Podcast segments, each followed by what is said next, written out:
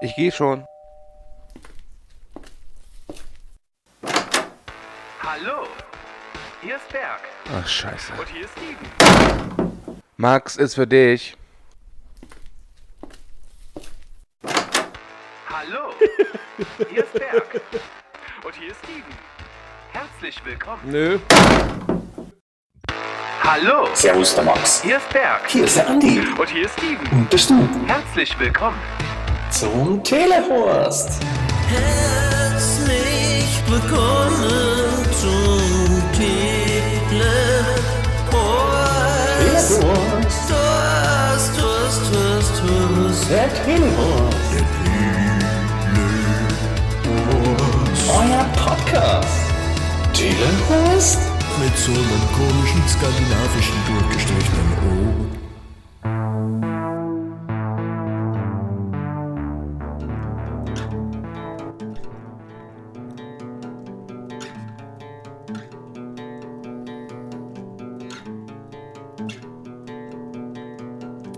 herzlich willkommen hier zur ersten Folge, die wegen GEMA-Vergehen einfach nicht veröffentlicht werden darf.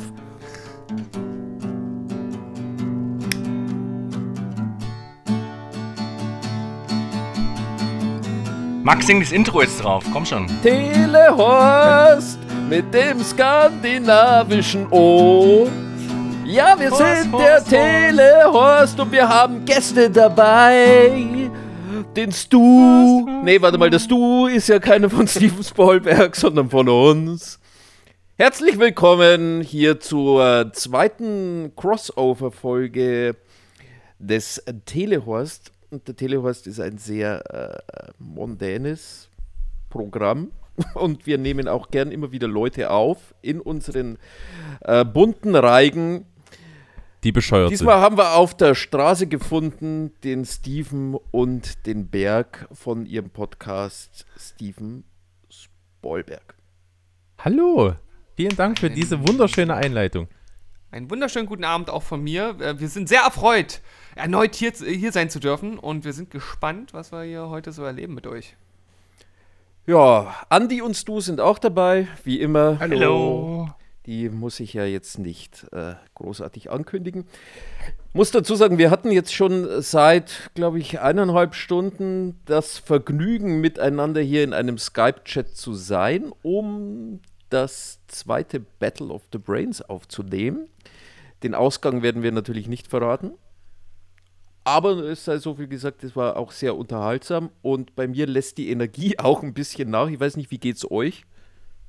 Bin super ausgelaugt, das war so spannend, hey. Ja. Nix geschenkt. Aber deswegen habe ich mir jetzt frisch eine Flasche Wein aufgemacht. Das wird, das, das wird gut. Die Also ich Angetrunkenen bin, äh, sind meine besten Folgen. Ja, ich, ich, ich, bin noch überraschend frisch. Ich bin schon äh, sehr lang auf den Beinen heute und äh, fühle mich aber noch gut und dementsprechend müssen wir jetzt auch wirklich äh, direkt starten, weil ich habe das Gefühl, dass es jetzt bei mir auch richtig bergab gehen kann und damit wir auch bei, äh, bei Max noch das Beste rausholen. Ich gehe bei dir immer ab. Ja, Ja, Ich möchte vorab aber noch äh, in der Öffentlichkeit nochmal hinaus posaunen. Einen herzlichen Glückwunsch an dich, Steven, denn du hast heute eine wichtige Prüfung bestanden, oder? Uh, ja, genau. Ich habe Yay, heute. Hab, hab heute Bravo, meine, meine bravo. letzte mündliche Prüfung äh, bestanden und äh, deshalb bin ich heute auch nochmal sehr früh aufgestanden, habe mir das äh, ganze Zeug nochmal angeguckt, obwohl das ja direkt vor der Prüfung sehr wenig bringt, weil irgendwas dann von der Festplatte runtergeschmissen wird. Aber ich habe es trotzdem gemacht, äh, weil ich einfach so funktioniere. Ich funktioniere nur unter Druck. Ich bin wie ein Diamant. Ja, also ich. Äh, Herzlich willkommen im Management-Seminar. äh, für nur 500 Euro könnt ihr das Premium-Paket buchen. Dann hört ihr auch alles, was wir sagen und nicht nur jedes dritte Wort. ja, Hey Max, du hast gestern deine erste Impfung gekriegt, oder? Nur um das Nee, mal ich- vollständig zu hab gestern- machen. Ich hab zweite, ich habe zweite. vorgestern meine zweite Impfung gekriegt und habe so, gestern weil ich wieder dachte- Schmerzen erlitten. Okay, also, aber heute sind wir alle fit und munter. Mir geht's gut. Äh, ich habe ich hab Berg auch komplett irgendwie jetzt vergessen, wie man so eine normale Folge irgendwie anmoderiert. Wir, wir haben ein Thema. schwierig. Stu, stimmt's? Ja, wir haben ein Thema. Genau, genau. das Äh, dreht das sich ist ja unser zweites Crossover. Das erste hatten wir mit Ale und Andrea von Boost, Boobs und Blockbusters. Und wie immer bei den Crossovern geben wir unseren Gästen eine Themenliste und aus dieser Liste dürfen sie ein Thema auswählen. Und die Spoilworks haben das schönste Thema genommen, würde ich sagen. Ja, Nämlich es geht um Filme, die vermutlich dramatischer wären, wenn die Hauptfigur einen Penis im Gesicht hätte. Und da muss ich gleich schon sagen, Chapeau an Steven und an Berg. Eure Filmauswahl hat in der Horst Hauptzentrale für Panik gesorgt, weil eure Auswahl war so verdammt gut, dass wir da saßen, wirklich wochenlang. Deswegen hat das auch so lange gedauert, bis wir jemand zusammengekommen sind, bis wir uns auf einen Film geeinigt haben. Der Telehorst hat genommen Mrs. Doubtfire mit Robin Williams und ihr, Banausen, habt genommen Rocky. Ja, aber können wir da noch ein bisschen drauf eingehen, weil das war ja lustig, weil wir haben uns ja auf Discord zusammengeschrieben, so ein bisschen so eine Gruppe aufgemacht und so. Und ihr habt ja dann schon gemerkt, dass ich erst, ich hatte das Thema, weil ich dachte schon, oh Gott, was für ein albernes Thema, das gibt's ja gar nicht. Und ich habe mich gar nicht so richtig eingebracht in die Themenwahl oder die Filmwahl zuerst. Und ich habe es jetzt zuerst gar nicht gecheckt, weil ich habe doch da Fotomontagen von Rocky mit Penis im Gesicht geschickt. Und ich dachte jetzt zuerst so, meinen die jetzt einen richtigen Penis im Gesicht oder meinen die, wenn der einfach irgendwie so ein Tattoo im Gesicht hätte oder so? Aber ihr meintet ja wirklich einen richtigen Penis im Gesicht.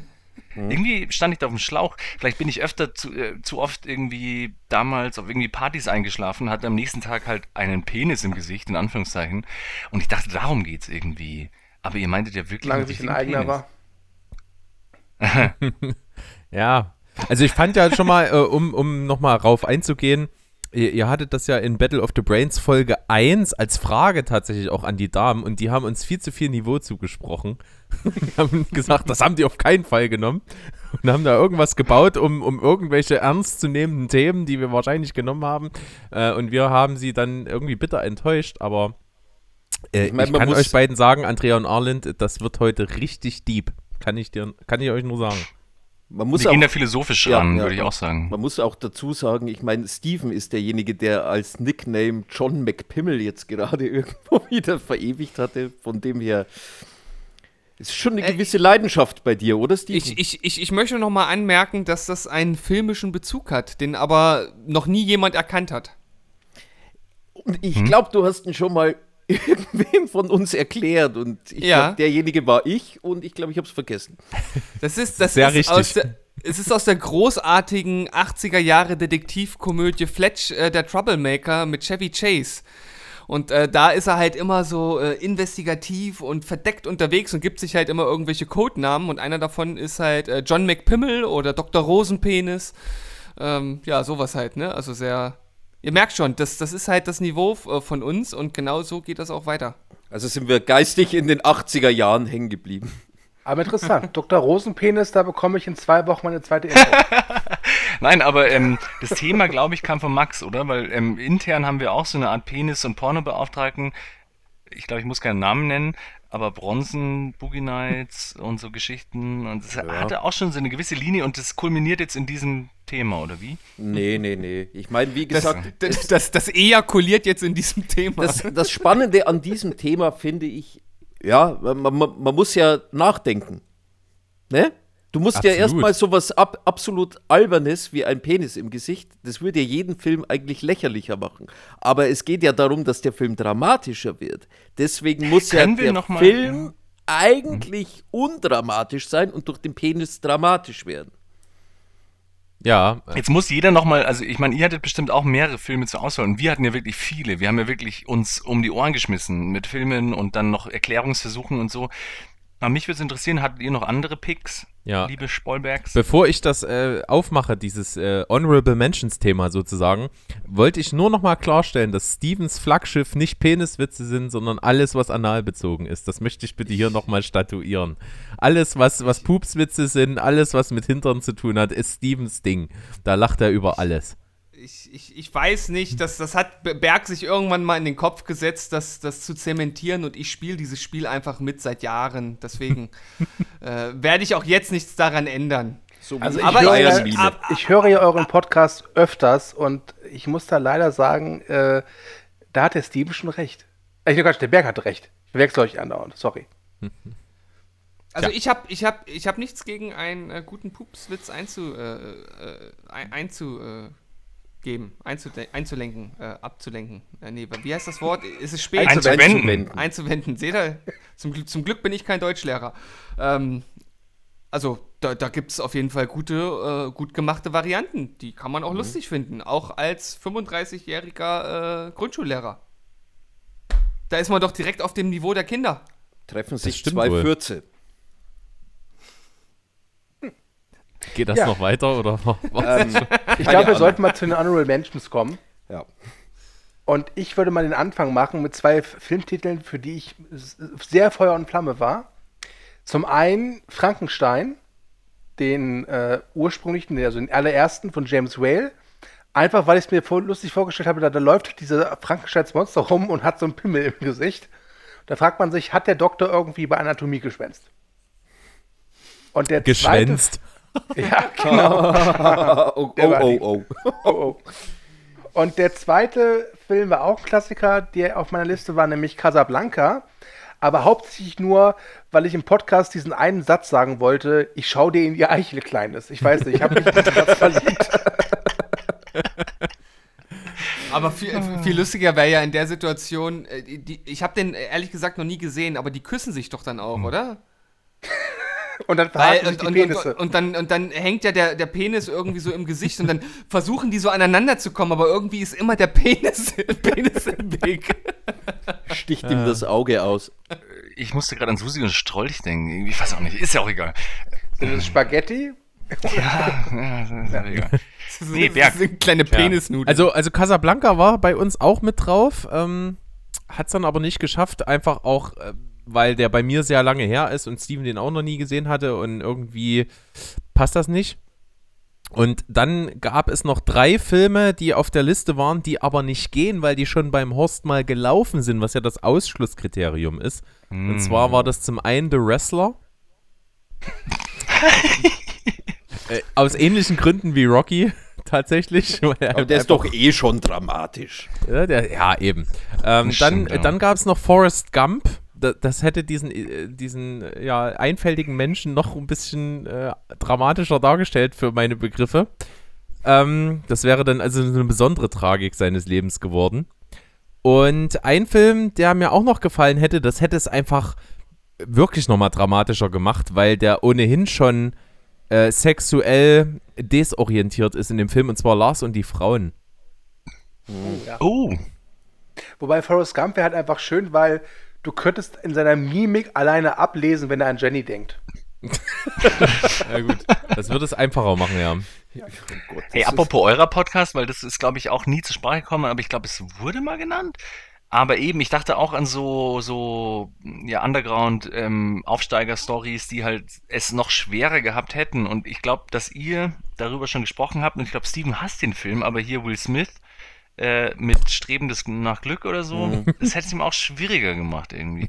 Aber den hattet ihr halt schon irgendwie, glaube aber, ich. aber ich hätte so gern nochmal den Film in der Luft zerrissen, selbst mit Penis im Gesicht. Also wäre auch schön gewesen. stell dir mal vor, Will Smith läuft mit so einem Penis durch die Stadt und will sein, sein Beatmungsgerät verkaufen oder was auch immer das ist. Max, hast du noch was? Also ich habe noch zwei, die mir auf der Zunge Auf der Eichel liegen. Sind. Genau, Ähm, zwei Penisse, die mir auf der Zunge lagen. Sprich doch. Genau, also mein Favorit war ja eigentlich ähm, Toy Story, weil ich dachte mir, wie dramatisch wäre das denn, wenn das Einzige, was diese Spielzeuge wollen, dass sie von Kindern benutzt werden und mit Kindern wollen sie die ganze Zeit spielen, aber sie dürfen halt nicht, weil der hat halt einen Penis im Gesicht und die landen die ganze Zeit in der Kiste. Das ist so dramatisch. Oder Also sie werden von. Erwachsenen benutzt. Stell dir das Noch mal schlimmer. vor. Oh Gott, oh Gott, oh Gott, oh das Gott. wäre ja super gewesen. Stell dir mal vor, Buzz Lightyear kommt und dann steht der so da und das ist halt so der hat so ein Dildo-Horn und die, die, die Mama nimmt dem Kind das Spielzeug weg und du hörst halt echt nur noch drüben Buzz Lightyear schreien bis, bis, bis, bis zur Gebärmutter und wieder zurück und dann Genau. Und dann werden noch so Themen aufgemacht, dass halt Mutter, die Mutter von Andy, die Beziehung nicht so richtig läuft und so und äh, ich weiß nicht genau. die, mit Buzz Lightyear. ganz anderer Film, ganz anderer Ganz Film. anderer Film. Aber ich mag, wie du das, wie du das aufgezogen hast. Ich habe nämlich einen Film, wo wirklich der Penis im Gesicht einiges erklären würde. Und zwar, ich weiß nicht, ob ihr den alle gesehen habt, den Film Frank. Ja, Ja, mit klar. Fassbender, Ja. großartig. Na, und das ist, das ist die Erklärung, warum der immer so einen Pappmaché-Kopf hat. Ah, gute. gute Das ist, das ist äh, auch gut.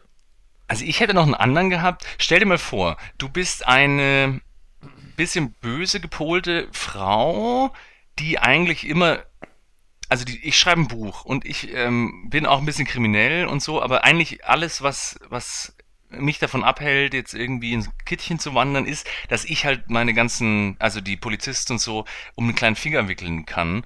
Und dann schlage ich einmal die Beine auseinander oder so und dann liegen die mir alle zu Füßen.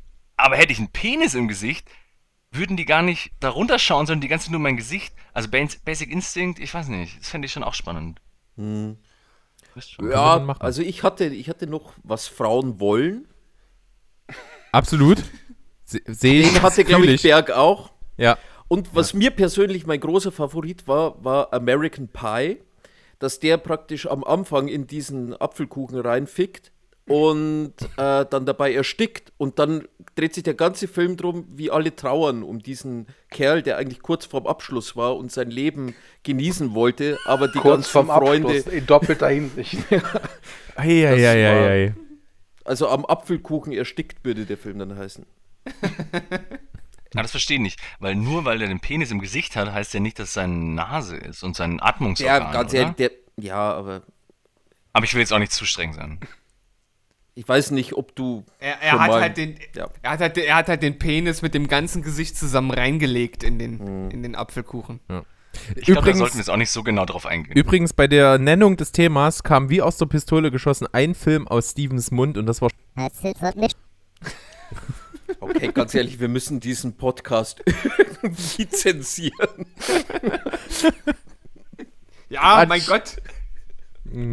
Ach, Pinocchio war noch ganz vorne mit dabei. Fand ich auch ganz schön. Ja gut, der Nee, hat ja praktisch einen. Penis im Gesicht. Der Das hat ist ja, ja, praktisch Penis im Gesicht. Wie war das mit der Fee und hier Lüg du Sau und naja, egal. ähm, das ist was Wir, anderes. sind- wir, wir sind erwachsene Männer. Euch ist das alles klar. Okay. Okay, dann mal rein in die Folge. Ja, absolut. Ja, also wir, wir, wir, wir beginnen ja immer mit, mit uns, weil der Esel beginnt zuerst. Nee, es liegt daran, weil die Gäste einfach immer das äh, Stoßrecht am Schluss haben. Oder in diesem Falle Kopfnuss. Wie, wie viele geile äh, Sprüche, äh, schlechte Wortwitze in Bezug auf Penis können wir in dieser Folge unterbringen? Könnt ihr, könnt ihr immer, könnt ihr so ein, so ein, so ein, so ein, so ein, äh, so ein Kassenklingeln immer einfügen, wenn so ein Witz kam? äh, in den Hodensack einzahlen. Ich kann es ja mal sagen, das war ganz strange, weil irgendwie habe ich dann ähm, auch in den Ring einfach mal Mrs. Doubtfire ge geworfen und mir ist dann während dem Schauen aufgefallen, dass ich die noch nie gesehen habe. Fand ich ganz spannend. Jetzt habe ich diese Bildungslücke in Anführungszeichen geschlossen. Ich kannte viele Szenen und ich weiß noch, als Kind fand ich immer dieses.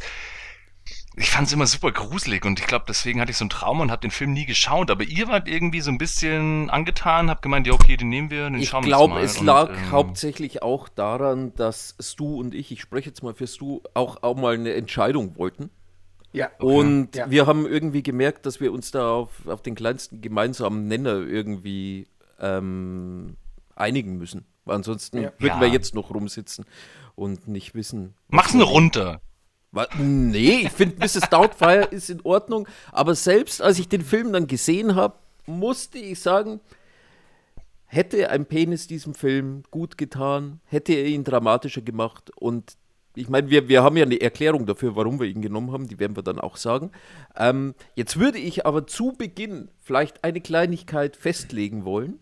Und zwar wollen wir vielleicht die Synopsis des Films so gestalten, dass wir so tun, als würde wirklich ein Penis im Film vorkommen, also im Gesicht.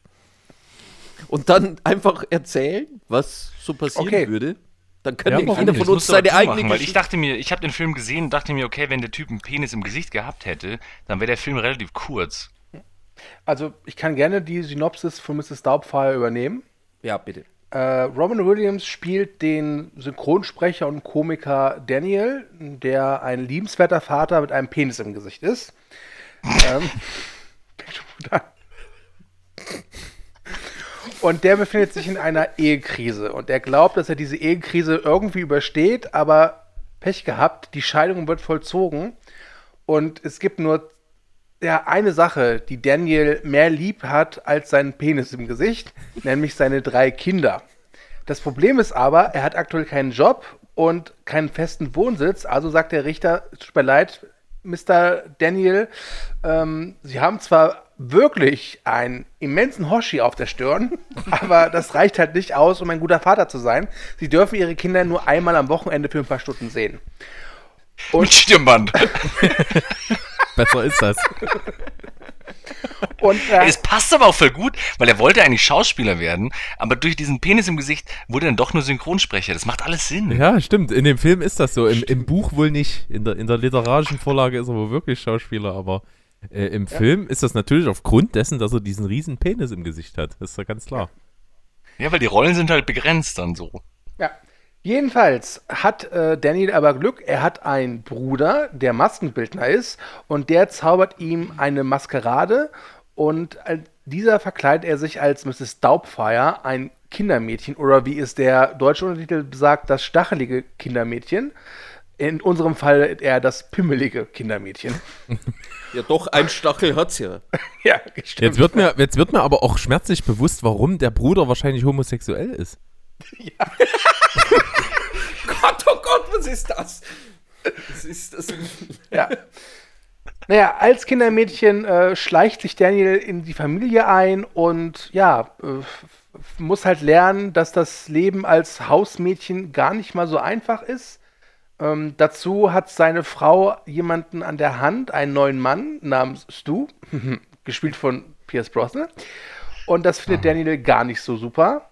Und er hat auch immer wieder Probleme, halt seinen Hausmädchenalltag mit seinem realen Alltag zu kombinieren, denn halt die Maske immer aufsetzen, absetzen mit dem Pimmel ist halt auch scheiße, ne? Das tut auch weh, es klemmt ja. Ähm, ja, es ist so ein bisschen wie Buffalo Bill in Schweigende Lämmer, nur halt eben mit einer Gummimaske im Gesicht. Ja, das ist, glaube ich, grob gesagt die Synopsis von Mrs. Doubtfire, den ich jetzt zum zweiten Mal gesehen habe. Ich weiß noch, ich habe ihn das erste Mal so mit 11, 12 gesehen und war ein bisschen unterwältigt, obwohl ich Robin Williams ja mag. Und jetzt kann ich sagen, als ich ihn nochmal gesehen habe, ich mag den Film nicht. Das ist ein Film, wo ich sage, boah, warum hat er wirklich keinen Penis im Gesicht, weil dann wäre der Film besser. Okay. Naja, auch mal eine Meinung zu, aber lassen wir mal den Gästen mal den Vortritt. Haut mal raus, was ihr da so denkt. Also es, es gibt eine Sache, bevor wir jetzt vielleicht äh, darauf eingehen, wie wir den Film finden. Es gibt ja aber ein ganz großes Problem. Wenn er der Einzige ist, der einen Penis in der Stirn hat, dann würde ja auch äh, die Maske den nicht verdecken. Na doch, man könnte- kann ihn doch einklemmen. Wie Buffalo Bill in, in Schweigende Lämmer, so irgendwie wegklemmen. Ja, das war aber eigentlich meine Idee, warum ich den Film genommen habe, dass der Typ dann halt immer ausschaut wie so der Elefantenmensch, wenn die dann noch so ein Ah, okay. extra Genau, Ding genau. und so, dass die Maske Ja, halt okay. so gruselig aussieht, wenn der Penis dann noch verdeckt werden muss, dass das halt so ausschaut, dass die den nie einstellen würden. Deswegen wäre der Film halt sehr kurz, weil der würde anrufen und sagen, hey, ich bin die neue Kinder Aber mal ganz Aufpasserin und so. ehrlich- Und dann kommt er an und sieht halt aus wie der Elefantenmensch mit so einem extra Geschwülst auf dem Kopf und so. Und dann sagen die halt, ja, du bist vielleicht ganz nett, Also- aber das ist ein bisschen zu gruselig. Auf Wobei, da muss ich sagen, ich glaube, er hätte Chancen gehabt, weil Inklusion, ja, ist ja wichtig. Und zum anderen, ist aus den 90ern. und, und ganz zum anderen, ey, Mrs. Doubtfire sieht doch ohne Pimmel im Gesicht echt nur gruselig aus. Mhm, Das sieht voll creepy aus. Also, Das habe ich vorher auch gemeint, Ah. deswegen habe ich den Film wahrscheinlich nie gesehen, weil ich das immer gruselig fand. Was man auch hätte Also ich machen kannte können, das wäre eine Maske zu machen mit zwei Penissen im Gesicht, weil dann hätten die Kinder ihn nicht erkannt, weil nämlich der Vater ja nur einen Penis im Gesicht hat. Und dann wäre ja, gut, absolut logische. Theorie, ganz klar. Ähm, das heißt, Daniel ist zu seinem schwulen Bruder gegangen und der hat gesagt, pass mal auf, ich habe zufälligerweise eine Maske mit zwei Penissen hier. Oder was? eben. Genau. Die hat er bestimmt da. Okay. Mit Sicherheit. Bei mir ist es ja Okay. so, ich habe den Film äh, eben nach der Themennennung und dass ihr den reingeschmissen habt in den Ring auch mit diesen Augen dann geguckt. Und ich bin auf die gleiche mir leid. Theorie gekommen wie, wie, wie Andi. Dass, dass das dann wirklich dann nur sich lösen lässt, indem halt dieses Kindermädchen richtig, richtig schlimm aussieht, so Elefantenmenschmäßig mit so riesen Geschwulst im Gesicht und ähm, dass das das Ganze auf jeden Fall dramatischer macht, da bin ich mir äh, 100 pro sicher. Ich denke aber nicht, dass das dann abbrechen würde, die, die eben aus, aus Scham und weil es die einzige ist, die, äh, die ja auch im Verlauf des Films sich als einigermaßen okay erweist unter diesen ganzen Bewerbern aufgrund dieser äh, Finte, die der da macht, aber da kommen wir dann noch dazu. Ähm, äh, ist es die einfach einzige Wahl, die noch übrig bleibt. Und deswegen funktioniert das, das schon. wäre das wär ganz gut, weil Robin Williams ruft doch dann, er, er streicht die Annonce aus dem Dings, also er fälscht die Telefonnummer, dass nur er der Bewerber ist und er fälscht dann die Bewerber, die halt immer erstmal schlimmer sind als er. Dann ruft er das erste Mal an und sagt so, ja, ich bin die Haushälterin XY, ich habe drei Penis im Gesicht. Und die zweite sagt dann halt, ja, ich bin die mit den zwei hab Penis, Penis im, im Gesicht. Gesicht. Und am Schluss nehmen sie halt die, die nur ein Penis im Gesicht hat. Penis im Die anderen haben fünf! Das hätte er dann auch deichseln können, glaube ich. Aber jetzt muss ich natürlich noch die eine Sache sagen, die natürlich ganz wichtig ist für, für alles, was ich jetzt über diesen Film sage, weil ähm, das ist einer der Filme, die ich wahrscheinlich am häufigsten mitgesehen habe, weil ich den als Kind verschlungen habe. Ich habe den immer wieder geguckt, ähm, auf VHS noch damals und so. Den habe ich also wirklich oft geguckt, auch als es noch kein Penis im Gesicht gab. Ähm, und ich kann den halt auch mitsprechen und äh, deswegen kann ich den halt auch gar nicht objektiv bewerten. Das habe ich irgendwie wieder gemerkt. Ist halt ein Film, den ich einfach mega finde und äh, tausendmal gesehen habe und deswegen wäre die Sichtung gar nicht nöt notwendig gewesen, aber ich habe dann einfach äh, mit Steven eine schöne Watchparty gemacht, dann haben wir uns den angeguckt und das war die perfekte Vorbereitung für heute. Steven, hast du ihn das erste Mal gesehen? Äh, Ich habe ihn auch als Kind einmal gesehen gehabt. Ich fand ihn damals sehr schön. Also ich habe da auch äh, gute Erinnerungen dran, habe den dann aber nicht äh, jetzt ähnlich wie Berg dann auch noch äh, 10.000 Mal äh, geschaut, sondern äh, kann mich noch so an einzelne oder konnte mich an einzelne Schlüsselszenen auf jeden Fall erinnern. Vor kurzem lief der mal äh, im linearen Fernsehen und da habe ich äh, auch ähm, irgendwie den no, noch mal so halb äh, gesehen gehabt. Das ist gar nicht so lange her, ich glaube von einem halben Jahr oder so. Und äh, jetzt dann noch mal eine Komplettsichtung gehabt. Und ich muss sagen, ich finde immer noch, dass es ein, ein unterhaltsamer Familienfilm ist. Aber ich finde jetzt nicht, dass das irgendwie ein absolut überragender Film ist und dass er vor allem auch äh, ein Produkt seiner Zeit ist und dass er äh, da auch so viele Sachen drin hat, die ich halt irgendwie oder die man heute nicht mehr so machen würde. Also auf der einen Seite äh, zeigt er ja auch, dass äh, dieses äh, dieses Gender-Ding, was ja heute, also das klingt jetzt irgendwie so abwertend, aber ähm, was ja jetzt äh, heute einfach, einfach wichtig ist, äh, diese, diese Offenheit äh, zu haben und auch dieses Bewusstsein, das wird da ja auch ein Stück weit äh, gegen Ende dann halt mit vermittelt, aber vorher, finde ich, sind so viele Stereotypen drin, die halt irgendwie da aufgemacht äh, und irgendwie so ein bisschen zur Schau gestellt äh, wurden, wo ich so sage, das würde man heute vielleicht nicht mehr machen. Also das gefällt mir in dem Film nicht, aber ich finde, äh, insgesamt ist er halt sehr unterhaltsam und vor allem Robin Williams ist halt einfach ein geiler Typ. Und der trägt den Film auch. Mit keinem anderen Schauspieler würde der Film äh, so gut funktionieren wie mit ihm. Also Ron Williams Ich würde jetzt ist auch da gerade rein. Ach, der MVP des Films, ganz klar. Und ich mag ihn auch. Aber in der Rolle hat er mich teilweise wirklich nur zu Tode genervt. Und mir tat seine Ex-Frau einfach so unglaublich leid, weil ich das Gefühl hatte, dass der Film zwar sie zu Wort kommen lässt und sie auch aussprechen lässt, warum sie sich trennt und was ihr Problem mit ihm ist, aber der Film es nicht schafft, dass man, also der Film bringt für sie kein Verständnis auf, finde ich. Und diese Frau tat mir wirklich richtig leid. Ich war stellenweise fast schon ein bisschen, wo ich dachte, boah, das, es regt mich gerade auf, was da passiert. Aber um mal bei dieser ernsten Geschichte zu bleiben, da kann ich einhaken. Äh, Das war die erste Sichtung dieses Films, in dem ich das wirklich mal reflektiert habe und mir dann dachte, okay, wir sehen hier einen Film über einen Mann, der zu einem unglaublich krassen Schritt greift, äh, um seine Kinder sehen zu können und sein komplettes Leben darauf ausrichtet und es offensichtlich ja hinkriegt. Und, und dann denke ich mir so, warum hast du das nicht in deiner Ehe gemacht? Dann wäre alles gut. Ja, und vor allem, er bekommt ja die Chance, das zu, zu bessern, ja. Er bekommt ja diese, am Anfang wird ihm ja dieses Wochenende zugesprochen und diese eine Tag, und da wird ja gesagt, wir treffen uns in sechs Monaten wieder, und wenn sie dann einen Job und einen festen Wohnsitz haben, können wir nochmal drüber reden, gar kein Thema. Und er macht es ja trotzdem, er macht ja trotzdem diese, diese Verwandlung durch. Ähm, und natürlich, er sagt immer, ja, ich war nie von meinen Kindern getrennt, bla bla bla, schön und gut, aber ich fand, das war irgendwie ziemlich respektlos und wertete auch so sie als Mutter ab, weil sie ist ja, es wird ja auch von ihm gesagt, dass sie nur an ihre Karriere denkt und sie ist ja auch immer total Ewigkeiten im Büro und kommt bis abends nach Hause und sagt ja selbst, ohne Haushälterin würde das gar nicht klappen. Und das war so eine Art Weltbild, was da propagiert wurde, was ich ganz, ganz schlimm fand. Ich hatte Anfang auch das Gefühl und ich habe mir dann auch relativ schnell zurechtgelegt, wie ich es eigentlich cooler gefunden hätte, weil irgendwie dachte ich, der Film geht los, weil wo die die das erste Mal siehst und er holt ja die Kinder so von der Schule ab irgendwie und ich habe zuerst nicht gecheckt, dass er halt ja nicht arbeitslos, aber halt nur so Teilzeitjobs hat und deswegen die Kinder abholt. Und ich dachte, die wären schon getrennt.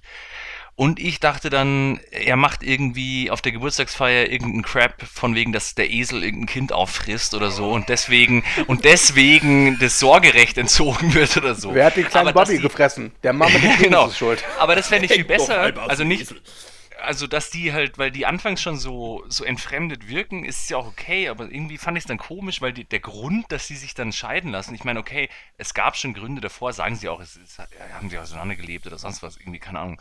Aber irgendwie fand ich das so, so peinlich am Anfang, so ja, nur weil der mit seinen Kindern feiert, ist sie so super gestresst und lässt sich dann scheiden. Aber es ist ja dieses komisch. klassische äh, Tropfen fast Ja, zum ja. Überlaufen Ja, lassen ja, und sowas. schon. Und ganz schon. ehrlich, Aber ich fand den Einstieg hätte- halt ein Robin bisschen Williams, schwierig wenn sich auch nur teilweise in diesen 14 Jahren vorher so verhalten hätte, ich hätte den, ich hätte den wahrscheinlich gekillt. Meine, meine Story wäre Sally Field, die äh, Husband-Mörderin und die drei Kinder würden dann irgendwo auf einer Farm groß werden. Sowas. Das ist ein schönes Indie-Drama. Das können wir gleich mal Mhm. überlegen, wen wir da besetzen, aber wir machen es nicht. Ich würde sagen, Sally mal Field weiter. gibt die Kinder in Waisenheim ab, nimmt dafür den kleinen Trost aus dem Waisenheim mit und fährt dann mit ihm irgendwie nach Virginia und zieht ihn alleine im Motel groß. Ich muss aber sagen, also der Anfang hat mich schon halt wie ein bisschen, irgendwie hat er mich nicht so richtig abgeholt am Anfang, aber trotzdem, was mir gefallen hat, war halt, dass, ähm, dass der Film halt irgendwie, das ist wahrscheinlich auch eine Kleinigkeit, aber dass er halt Robin Williams Stärken da so reinspielt. Kann man auch billig nennen oder so, aber auch am Anfang dieses Synchronding und so und dass er halt alle Rollen da so durchgeht, auch beim Telefon und so. Das hat der Film schon versucht und ich glaube, das war halt auch Aber genau Wer hat das den geschrieben? mag ich an Das Robin magst du nicht, Williams gell? überhaupt gar nicht. Diese Robin Williams Rollen, wenn er, wenn sie ihn komplett von der Leine lassen, ja, es ist auf eine gewisse Natür- Art und Weise ja, gut ja. und ich glaube, wenn, wenn, wenn, ich meine, ich finde beim König, der, der hat ja immer so seine Improvisationsszenen immer irgendwo mit drin gehabt. Beziehungsweise wahrscheinlich wurden die ihm auch zugeschrieben. Aber jetzt so in Verbindung mit Chris Columbus und dann diesen blöden Kindern, ich weiß nicht, keine Ahnung, ganz ehrlich, das ist für mich. Ich weiß genau, was du meinst, aber ich fand es trotzdem irgendwie äh, interessant, weil was war da davor? Also es war schon so ein Film, der für den geschrieben wurde, hatte ich das Gefühl Ja, ja, irgendwie. ja. Also allein diese diese diese Schauspiel im Schauspielgeschichte und dass er dann halt mehrere Sachen macht und so so gibt- Aladdin-mäßig, wie heißt Genie-mäßig Ja. und so. Und ich fand es schon nett, weil ich habe mich auch so krass gefreut, das halt so zu sehen, wie er sich halt einfach austoben kann und so. Ja, aber dieses Austoben, finde ich, das geht auch auf die Länge des Films. Der geht ja über zwei Stunden. Und es gab eine Szene, wo er, glaube ich, mit seiner, was ist es, Sozialarbeiterin oder so sich trifft. Und dann gibt es ja immer diese Jump Cuts, so von, von einer lustigen Dialog- oder Monologzeile zur nächsten. Und das war so ermüdend. Und was ich halt interessant finde, der Chris Columbus hat ja gesagt, dass er den Robin Williams wirklich gemacht hat lassen. Und die Vorlage war halt vom Studio, es muss halt ein Familienfilm sein. Aber weil der Robin Williams gerne auch mal ein bisschen, naja, erwachseneren Humor, sag ich mal, auffährt, durfte er auch immer wieder so ein R-Rated Take machen. Und die gibt's halt noch. Und es soll wirklich ein R-Rated Cut von Mrs. Doubtfire geben. Der würde mich mal interessieren. Weil Es gab aber ein, zwei Momente, wo ich doch ein, bisschen Momente- ja, ja, geschmunzelt habe, wo ich dachte gab's. so, oh, aha, oho. Aber die meiste Zeit ist das halt schon für meinen Geschmack einfach viel zu seicht. Ja, ja. Und äh, ich vermisse halt einfach auch den Biss. Und der Film ist halt, der ist halt so rührselig, sentimental und kitschig. Das hat mich auch überhaupt gar nicht abgeholt, wirklich. Das ist auch der Grund, Naja. warum ich Howard Shore hasse, ist praktisch wirklich in diesem Mrs. Doubtfire irgendwie drin. Also, die ja, aber ich habe den so geglotzt, ich habe mich gefreut über Ron Williams, dann habe ich so geschaut, fand es irgendwie alles ganz nett. Ich fand den auch nicht super, aber es war halt einfach so ein Ding. Und wo ihr dann in unsere Chatgruppe geschrieben habt, so, boah, war das zum Kotzen, oh Gott, so ein Scheißfilm. Da dachte ich mir auch so, äh? Also, das wäre ungefähr so, wie wenn jemand, der Mitte 30 ist, sagt so, boah, äh, ein Hund namens Beethoven, so ein Scheißfilm. Weil ich dachte halt so, das ist halt ein Kinderfilm und dafür ist der doch ganz okay. Ja, aber und diese, Musik, man kann doch Kinderfilme irgendwie anders. Ja, keine Ahnung. Ja, es ja, ist, es ja, ist ähm, äh, Steven hat es, glaube ich, gesagt, ist ein, ist, ist Aber ich habe gedacht, Produkt ihr habt doch Zeit, irgendwie, aber- was ihr halt gemeint habt, irgendwas mit, mit diesen problematischen Sachen, was ihr jetzt vorher schon angesprochen habt, mit irgendwas äh, Crossdressing, Transgender-Geschichten oder so, habe ich in dem Film jetzt gar nicht so gesehen, Also weil ich der ja finde, doch... der, der Film hat einige Szenen drin, die äh, trans na, ich würde jetzt nicht sagen Transgender, sondern in dem Film äh, ist es ja eher Transvestiten noch ähm, oder Crossdresser äh, als gruselige Personen irgendwie beschreibt. Findest du? Ja. Äh, wie Ich gesagt, meine, ich alleine spannend, wie der, wie ich der Bruder dargestellt wird. Das ist halt Wie heißt so dieser Schauspieler mit dieser Harvey krassen. Synchronstimme? Harvey Fierstein. Das Äh, ist geil. Ich meine, der wird ja Onkel Jack genannt und sein Ehemann oder Partner wird Tante so und so genannt.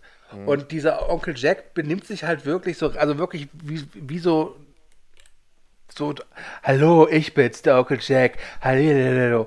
Und ach, ich weiß nicht, ich fand das auch irgendwie auch wieder anstrengend. Also ich fand den ganzen Film anstrengend. Ja, man muss Das ist aber ja auch, dazu ist ja auch sagen, genau das, Hm? Entschuldigung. Das ist ja auch genau das, was, was ich äh, vorhin meinte. So vorher äh, geht halt viel so in die falsche Richtung und ich finde halt dann zum Schluss, ähm, wenn er dann als die, diese äh, äh, äh, cross äh, ged- gedresste äh, äh, Tante da die, die eigene Show bekommt, finde ich, geht das halt schon so in die Richtung, dass das halt als akzeptabel angesehen wird. So, aber äh, vorher, und das sehe ich halt auch genauso, also gerade wie sein, wie sein Bruder dargestellt wird, oder wenn er halt die ganzen anderen ähm, äh, Tanten, die sich da äh, bewerben, oder die ganzen Nannies, die er nachmacht, das sind halt alles Klischees, die er durchgeht. Also es ist so, als wenn sie das Klischeebuch aufgemacht hätten und geguckt hätten, ja, jetzt sehen wir noch den und den und den und den und also das, das war ja alles äh, ähm, irgendwie so, so over the top. Klar ist das ideologisch alles irgendwo da anzusiedeln, von mir aus geschenkt alles, aber trotzdem reden wir natürlich noch von einem Film aus den 90ern. Das ist so und ich muss da absolut Andi einen Punkt geben, das ist halt einfach ein Kinderfilm, das interessiert halt einfach ein Kind nicht.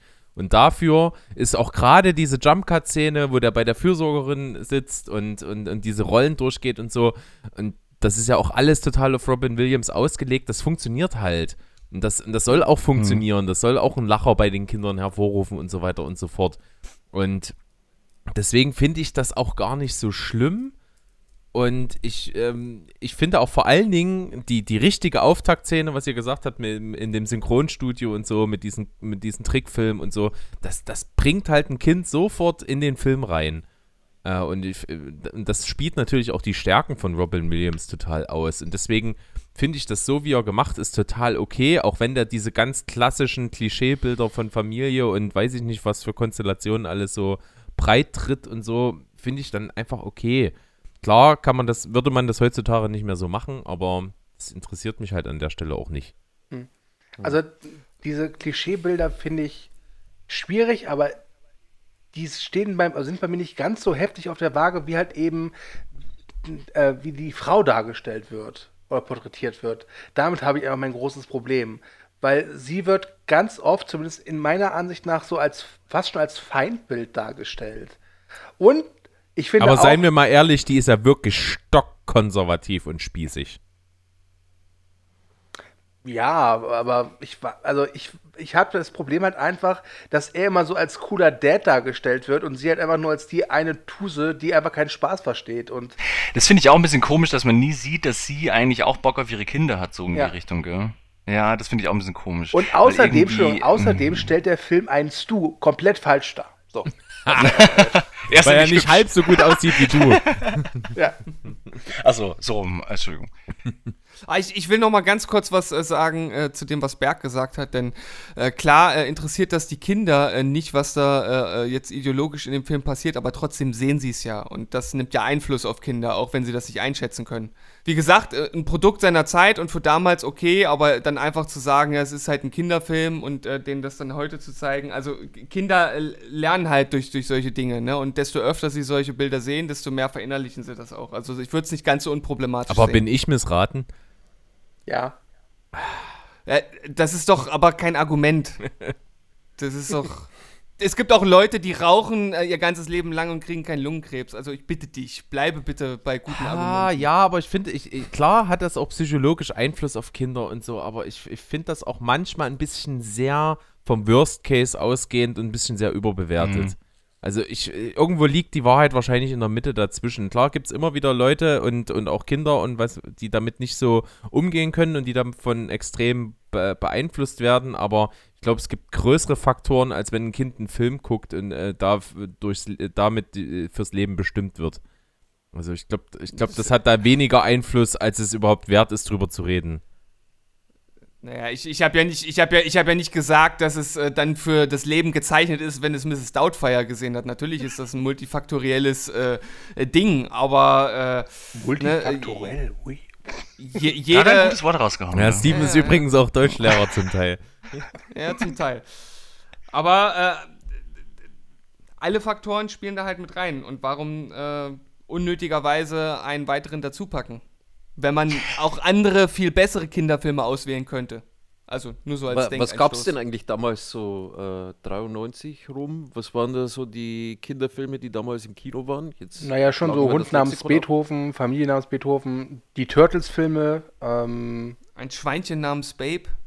Genau der Film, der äh, die ganze Welt kurzzeitig zu Vegetariern machte, genau. Free Willy. Free Willy, genau. Ah, großartig. Aber ist das alles, äh, ja gut, okay, aber das Was wäre ja eigentlich, wenn alles, Willy das sind einen ja alles, im das sind ja Gesicht jetzt alles Kinderfilme, die, die auf Verdammt, ja, Basis Free Willy, der, eines der, der Titel würde ja auch schon passen. Scheiße. Warte mal, dann wäre ja Super Free stark. Willy ein Hey, und die haben doch immer diese Narwal. komischen, die Flosse auf dem Rücken und wenn die, wenn die Kannst runterhängen, ehrlich, dann wollen sie in die Diese, Freiheit. diese letzte bekannte Szene aus Free Willy, wenn der Orca so über den Jungen springt und dann bekommt der Und ihn dann der Wasser der Junge aufspießt von dem und sich dann die Flosse in Anführungszeichen wieder aufstellt, wenn er in Freiheit ist, gell? Weil die Ach, Flosse ist verdammt. doch immer runtergeknickt, wenn er ähm, eingesperrt ist. Aber wenn er in Freiheit ist, stellt sie die Flosse wieder auf, gell? Nee, aber muss- der, der springt hoch und spießt ihn einfach eiskalt auf. Genau, Punkt. jetzt sind wir wieder auf dem Zieht Niveau, was wir brauchen. In, zieht ihn mit in den Ozean. Ich hätte es ja auch gut gefunden, wenn Robin Williams und Pierce Brosnan miteinander so einen Schwanzvergleich gehabt hätten. Ja, Ja. das kam fast dazu, gell? Also ich Ja, muss hier nochmal sagen, ähm, ich fand den Film, also wenn ich das mal aus, also ausblende, dieses ideologische Problem, was ich mit dem Film habe, fand ich den auch einfach größtenteils echt langweilig, langatmig und nicht so witzig, wie ich gehofft hatte. Und ich habe ja gesagt, ich habe ihn irgendwie einmal gesehen, ich weiß, alt war ich da, 11, 12 und fand ihn da schon eher unterwältigend. Und ich weiß, der Film hatte ja damals schon einen richtigen Bass, der war ja auch ultra erfolgreich damals. Und ich glaube, dass ich dem Film auch anders gegenüberstehen würde, wenn ich den wahrscheinlich so mit 8, 9 Jahren geguckt hätte. Ja, Ich habe ihn noch nie gesehen, wie gesagt, vorher. Also nie ganz. Ich kannte Aber du bist im Szenen Inneren ein. Kind geblieben. Das auch, ja genau. Und ich, ich muss sagen, ich fand den jetzt eigentlich wenig problematisch, weil ich meine, wenn ein Schwuler dargestellt wird als, ich nenne es jetzt mal, ich, ich habe ein bisschen Angst, dann Klischee-Tunte. mich immer aus dem Fenster zu lehnen. Also, Ich mach's. Tuntig, genau, genau, genau. Und so, ähm, was ja, ich finde es nicht gleich verwerflich, weil ich kenne halt auch schwule Leute, die sich so verhalten und so. Ich meine, natürlich ist es dann äh, klischeebildend und so, aber ich fand es jetzt in dem Film nicht nicht problematisch, ehrlich gesagt. Und auch jetzt dieses, ähm, ich habe da keine problematischen Szenen, zumindest mir nicht aufgefallen. Ich hatte nur das Gefühl bei dem Film, ich war die ganze Zeit so, ähm, ich fand den Film super stressig, weil irgendwie auch diese Essensszene, wo ich immer dachte so, oh Gott, das ist alles stressig und jetzt muss ich wieder umziehen und das und das, fand ich alles super unrealistisch. Ich, ich fand den aber schon irgendwie unterhaltsam. Ich weiß auch nicht genau. Also den Humor fand ich gar nicht jetzt so witzig, weil ich meine, wenn, wenn dieser Slapstick-Humor und so fand ich gar nicht so, so spannend, aber dieses so, dieses so Wegducken und Dings und so, ich fand das irgendwie gar nicht so schlecht. Naja, was man auf jeden Fall sagen, sagen äh, muss, der Film ist sehr, sehr konstruiert. Also schon alleine die Restaurantszene, so wie die am Ende zustande Ja, genau, kommt genau und dass das das überhaupt ich erst als Konstellation auftritt, das, das hätte man relativ einfach abwenden können in, in realistischen Setting. Das ist schon so. Und ähm, ich gebe auch recht, wie das so gesteuert ist ähm, mit der Rolle von, die Sally Field hier spielt, einfach als Mutter, dass die so, so abgeteufelt wird. Das, das ist schon irgendwie komisch. Vor allen Dingen dann, dass eben so ein Typ wie, wie Pierce Brosnan als, als Stu dann in dem Film ähm, so, so total auf sie abfährt. Also Das, das macht halt überhaupt das keinen fand ich Sinn. aber, warte kurz, warte kurz, ähm, da muss ich, ich will dich gar nicht unterbrechen, aber ich mach's trotzdem.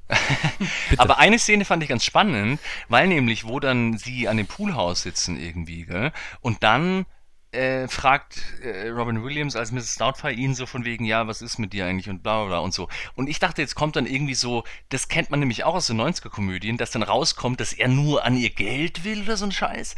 Aber er sagt dann ja so von wegen, ähm, boah, ich liebe die und die Kinder haben es mir voll angetan und so, wo er diesen, äh, dieses Gespräch mit dem Kumpel Ja. anhört und so. Und dann so, hey, hey, du bist doch einmal, der wollte doch nie Kinder. Und dann sagt er so, ey, aber die haben sie voll angetan, ich finde die super und eigentlich ist der ein guter Typ.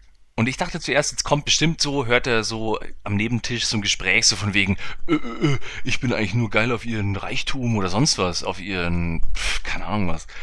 Und dass er dann aber sagt so, nö, ich, ich mag die voll gerne und die Kinder liebe ich auch und das ist alles super. Das fand ich eine Kleinigkeit, aber das fand ich irgendwie ungewöhnlich für so einen Film. Weil eigentlich ist es doch klassisch, dass dann rauskommt, dass der Pierce Brosnan-Charakter auch nur wegen irgendwie Karriere sich an die ranwanzt und er ist dann der Böse. Aber er war ja eigentlich nie der Böse. Ich meine, er schaut halt schmierig und scheiße aus und ist ein bisschen unsympathisch, aber eigentlich ist er doch gar kein Nee, ist er Arschloch. eigentlich gar nicht. Also ich finde ihn halt auch Eben. ultra sympathisch in dem Film. Ich finde Ja, ihn bist ultra du. dumm. Er ist super dämlich, finde ich. Und, Ja, eben, er ist dämlich, er ist halt auch schmieriger. aber sie wird auch so als oder so. dämlich irgendwie dargestellt, so als, keine Ahnung, ich weiß es, es ist, Find ich es ist, es ist so. irgendwie so ein ganz komisches, aber ja, da, da ist der Kinderfilm drin. Also da, Hört jetzt da, auf meine Kindheit zu dekonstruieren, verdammte Scheiße. Nee, aber wirklich, aber, aber jetzt, jetzt, jetzt, hört mal auf, aber wirklich diese Szene macht wirklich den Film zu was ganz Besonderem. Nein, natürlich nicht. Aber trotzdem, die Szene macht es halt, hebt es so ein bisschen davon ab. Eben, dass nicht dann irgendwie so Klischees reinkommen, so, ja, der Typ, der schleicht sich da jetzt in die Familie rein und will was Böses, sondern es geht ja darum, dass sich diese Frau anscheinend wirklich eventuell von Robin Williams, ich weiß auch gar nicht mehr, wie der Film ausgeht. Was passiert eigentlich am Schluss? Also Sterben schon alle? Allein das erste Treffen zwischen Pierce Brosnan und Es ist alles ihr, super das ist slapstick-mäßig. so daneben irgendwie, aber natürlich immer aus der Warte, dass man jetzt äh, das Jahr 2011 hat und die, 21, Max. Äh, 21. ja. Hast dich nur um eine Dekade verschätzt, kann jedem passieren, ist alles gut. Ja, aber wenn wir über erste Dates reden, dann kommen wir gleich später noch zu einem schlimmeren. Äh, beim ja, zweiten Film. gleich. Aber ist ja auch egal.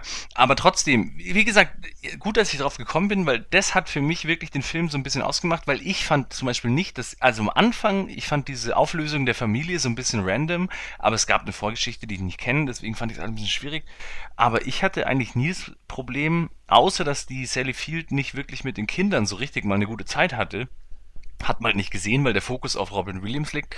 Aber ich fand sie eigentlich nie böse, weil, äh, Mai, dieser Robin Williams hat sich halt aufgeregt und den neuen Typen, den sie mh, sich dann ranzieht oder so, ist ja auch kein Arschloch. Den kannte sie anscheinend auch schon von länger her und so und dachte sich halt vielleicht so, oh Mai, schauen wir mal. Ich fand das nachvollziehbar und ich fand sie nicht, nicht, nicht zu verteufeln. Weil, wisst ihr, was ich meine? Ja, total. Also es ist auf jeden Fall so, das kommt ja im Film sehr deutlich raus, dass äh, der, dass sie für, für den äh, von Pierce Brosnan gespielten Typen halt schon immer auch irgendwie geschwärmt hat. Das, das kommt auf jeden Fall Mhm. ganz deutlich raus und dass die natürlich dann glücklich ist, dass er äh, wahrscheinlich auch deswegen an ihr Interesse hat und so. Das kommt halt schon raus alles. Ähm, deswegen finde ich das auch alles in der Konstellation nachvollziehbar, aber tatsächlich irgendwie bin ich jetzt gerade so ein bisschen desillusioniert, als du diese Szene nochmal so erwähnst, wo die dann darüber reden und sich rausstellt, es ist wirklich kein Arschloch, es ist wirklich ein guter Typ. Das, Eben, das macht den ganzen Film zu einem guten Film. Nein, natürlich nicht. Aber wirklich, das ist wirklich, das, Das- ich dachte, ich schaue den Film, alles ist super vorhersehbar. Und diese Szene, wo sich dann Mrs. Doubtfire verkleidet so an dem Pool, an der Poolbar so hinsetzt und dann quatscht der Typ mit seinem Kumpel. Und ich dachte halt, da kommt jetzt raus, ja, ich will sie nur abziehen. Und dann sagt er halt echt so, ich liebe die und ich liebe auch die Kinder. Und dachte ich mir so, hä, das ist ja voll antiklimatisch jetzt hier gerade. Aber irgendwie. es, es könnte aber, irgendwie- damit zusammenhängen, dass, äh, soweit ich gelesen habe, basiert das Ganze ja wie gesagt auf einem Roman und dass der Roman im Prinzip ein Porträt eines psychisch kranken Mannes ist. Äh, und das würde der Roman natürlich auf den Verlauf passen. sein. Hm. Ja, genau. Das würde dann halt Und dazu da will passen. ich auch noch mal Stu's Trailer, also Stu, du hast ja diesen großartigen Trailer in die Plaudergruppe gestellt, noch bei uns. Äh, da hat irgend so ein Dude auf äh, YouTube äh, Mrs. Doubtfire Trailer als Horrorfilm umgeschnitten und so. Ey, es macht so viel Sinn. Großartig.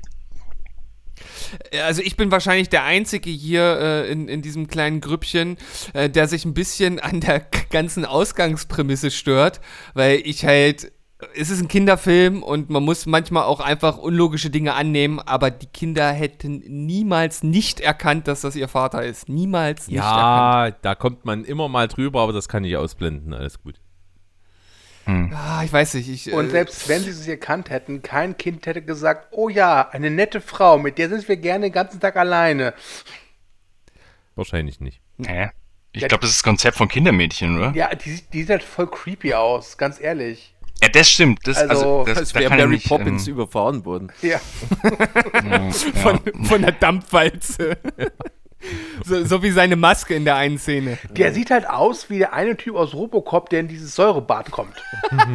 Ja, stimmt. Und das noch mit diesem Geschwulst von dem Penis unter der Maske im Gesicht. Ich dachte immer an Schweigen der Lämmer 2, also Hannibal, weißt schon, Gary Oldman in Hannibal. Ich frage mich dran. eher, wird irgendwann mal in einem Jahrzehnt, also im Jahr, warte mal, 2031, dann äh, Mr. Doubtfire die Genderwechselkomödie mit einer kurzhaarigen Emma Stone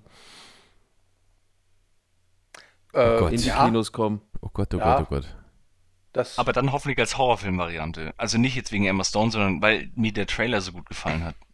Ich sage ja mal so, heutzutage ist es ja im Prinzip das Ding, dass du selten und auch nur mit großen Schwierigkeiten irgendwas Innovatives Neues machen kannst. Das innovative Neue kommt ja eher dadurch zustande, dass du eben total krasse Genre-Mixes machst und so weiter und so fort. Und deswegen ist das mit diesem Horrorfilm oder mit dieser R-Rated-Version halt gar nicht so weit her, wenn du das als Remake angehst. Ja, das wäre der perfekte Horrorfilm. Wie ist nochmal dieser Film, äh, Ich sehe, ich sehe oder so? Ja. Mit dieser Frau mit der Maske und so. Ähm, ja, so in die Richtung stelle ich mir das eigentlich vor. Remake Mrs. Doubtfire und dann den halt auch noch so frech einfach so zu nennen. Mrs. Doubtfire 2 oder so. Und dann halt einfach so ein krassen Resurrection. The Revenge. genau. this time it's war. Mrs. Doubtfire, die die Wiedergeburt. kleine Nettie ist dann die, ist dann so wie, wie das Omenkind und zerlegt dann irgendwie alle. Also ich würde auf jeden Fall gerne noch irgendwie, wollen wir noch mal kurz auf den Penis zurückkommen? Oder ich, Ja, ich würde bitte, auf jeden Fall bitte, mal kurz ich will auf- bitte darum. Du, möcht, du möchtest auf den Penis, Penis zurückkommen. Also, also ich muss sagen, ähm, ohne Penis finde ich, ist das ein Film, der mich nicht abgeholt hat, den ich ideologisch fragwürdig, aber hauptsächlich einfach nur ziemlich sentimental und langweilig fand. Der Penis würde, glaube ich, echt noch einiges an Interesse generieren. Ähm, so würde ich sagen, Mrs. Daubfire, ich glaube, den werde ich kein drittes Mal gucken. Ich nehme das, was du sagte, auf und ergänze es um ein, ähm, ich finde eh persönlich diese Machart von Chris Columbus Filmen sehr, Was hat er noch gemacht? ja, der, Kevin Kevin allein zu Hause, ersten die Harry Potter. Harry Potter. Ich habe nichts verstanden, weil ihr durcheinander geredet habt. Chris Columbus hat unter anderem die ersten beiden Harry Potter Filme gemacht, die beiden Kevin allein zu Hause Filme, Die Nacht der Babysitter, Pixels ähm, und zuletzt Christmas Chronicles 2. ja, Ähm. nee, ist, ist nicht meins und ja, bitte. Äh, Ich, ich sag einfach gar nichts mehr. Er zerstört gerade meine Kindheit. Lasst mich in Ruhe. Komm, ich, ich sag was zur Ehrenrettung des Films. Also ich finde, als Produkt seiner Zeit und äh, für das, was er damals äh, sein wollte, ist das immer noch ein äh, guter, unterhaltsamer Film, wenn man das ausschalten kann, was wir alles an ähm, zumindest ideologischen negativen Punkten angesprochen haben. Wenn man natürlich auf den Stil nicht steht, so wie das jetzt bei, bei Max und auch äh, Stu teilweise der, der Fall ist, dann verstehe ich auch die Kritik. Ich persönlich finde, dass äh, Robin Williams hier äh, eine typische Robin Williams-Rolle spielt und das ist für mich positiv. Ähm, ich finde den immer noch, äh, wie gesagt, von den negativen Dingen abgesehen, recht gut guckbar und auch unterhaltsam. Also ich war jetzt schon unterhalten. Doch, Man- doch, Mal kann man ganz sagen. ehrlich, ein Kind seiner Zeit ist so das Äquivalent zu, der Film ist scheiße. Oder? Das werde ich aber jetzt Jein. zu Rocky auch sagen. Nein, nein, nein, nein, nein, nein. Es, es, es kommt ja drauf an, äh, wenn es halt vor allem um die ideologischen Dinge geht, dann kann man ja sagen, die kann man auch ausschalten. So. gedanklich und sagen, okay, das war halt damals okay, das so zu machen und warum kann ich den Film nicht in diesem, äh, in, in diesem Lichte betrachten? Wenn es aber ein Kind seiner Zeit ist und der jetzt einfach nur noch scheiße aussieht und filmisch schlecht ist, dann wäre es eine andere Sache. Dem kann ich mich voll und ganz anschließen. Nee, aber der Steven hat das gut zusammengefasst. Genauso geht's mir eigentlich auch. Ich fand den irgendwie schon unterhaltsam. Ich fand den eigentlich wenig problematisch und natürlich kinderfilmmäßig. Also wie gesagt, den schaue ich genauso wie ein Hund namens Beethoven so ein bisschen. Ich habe jetzt verstanden, ein Hut namens Beethoven. Der- Das ist auch ein Spitzenfilm. Der berühmte Hut. Okay. Der bellende Hut. Dann war's das jetzt mit Mrs. Doubtfire. Oder du? Nein, ich würde sagen, wir hätten noch ein paar Punkte für Mrs. Doubtfire.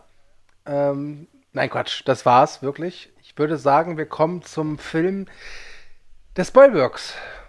Und Hey, das ist voll lustig, weil wir haben ja irgendwann diese Bewertung über den Haufen geschmissen, aber was ist mit Steven und Spoilberg? Also Steven und Berg, macht ihr nicht so Bewertungen von 0 bis 10?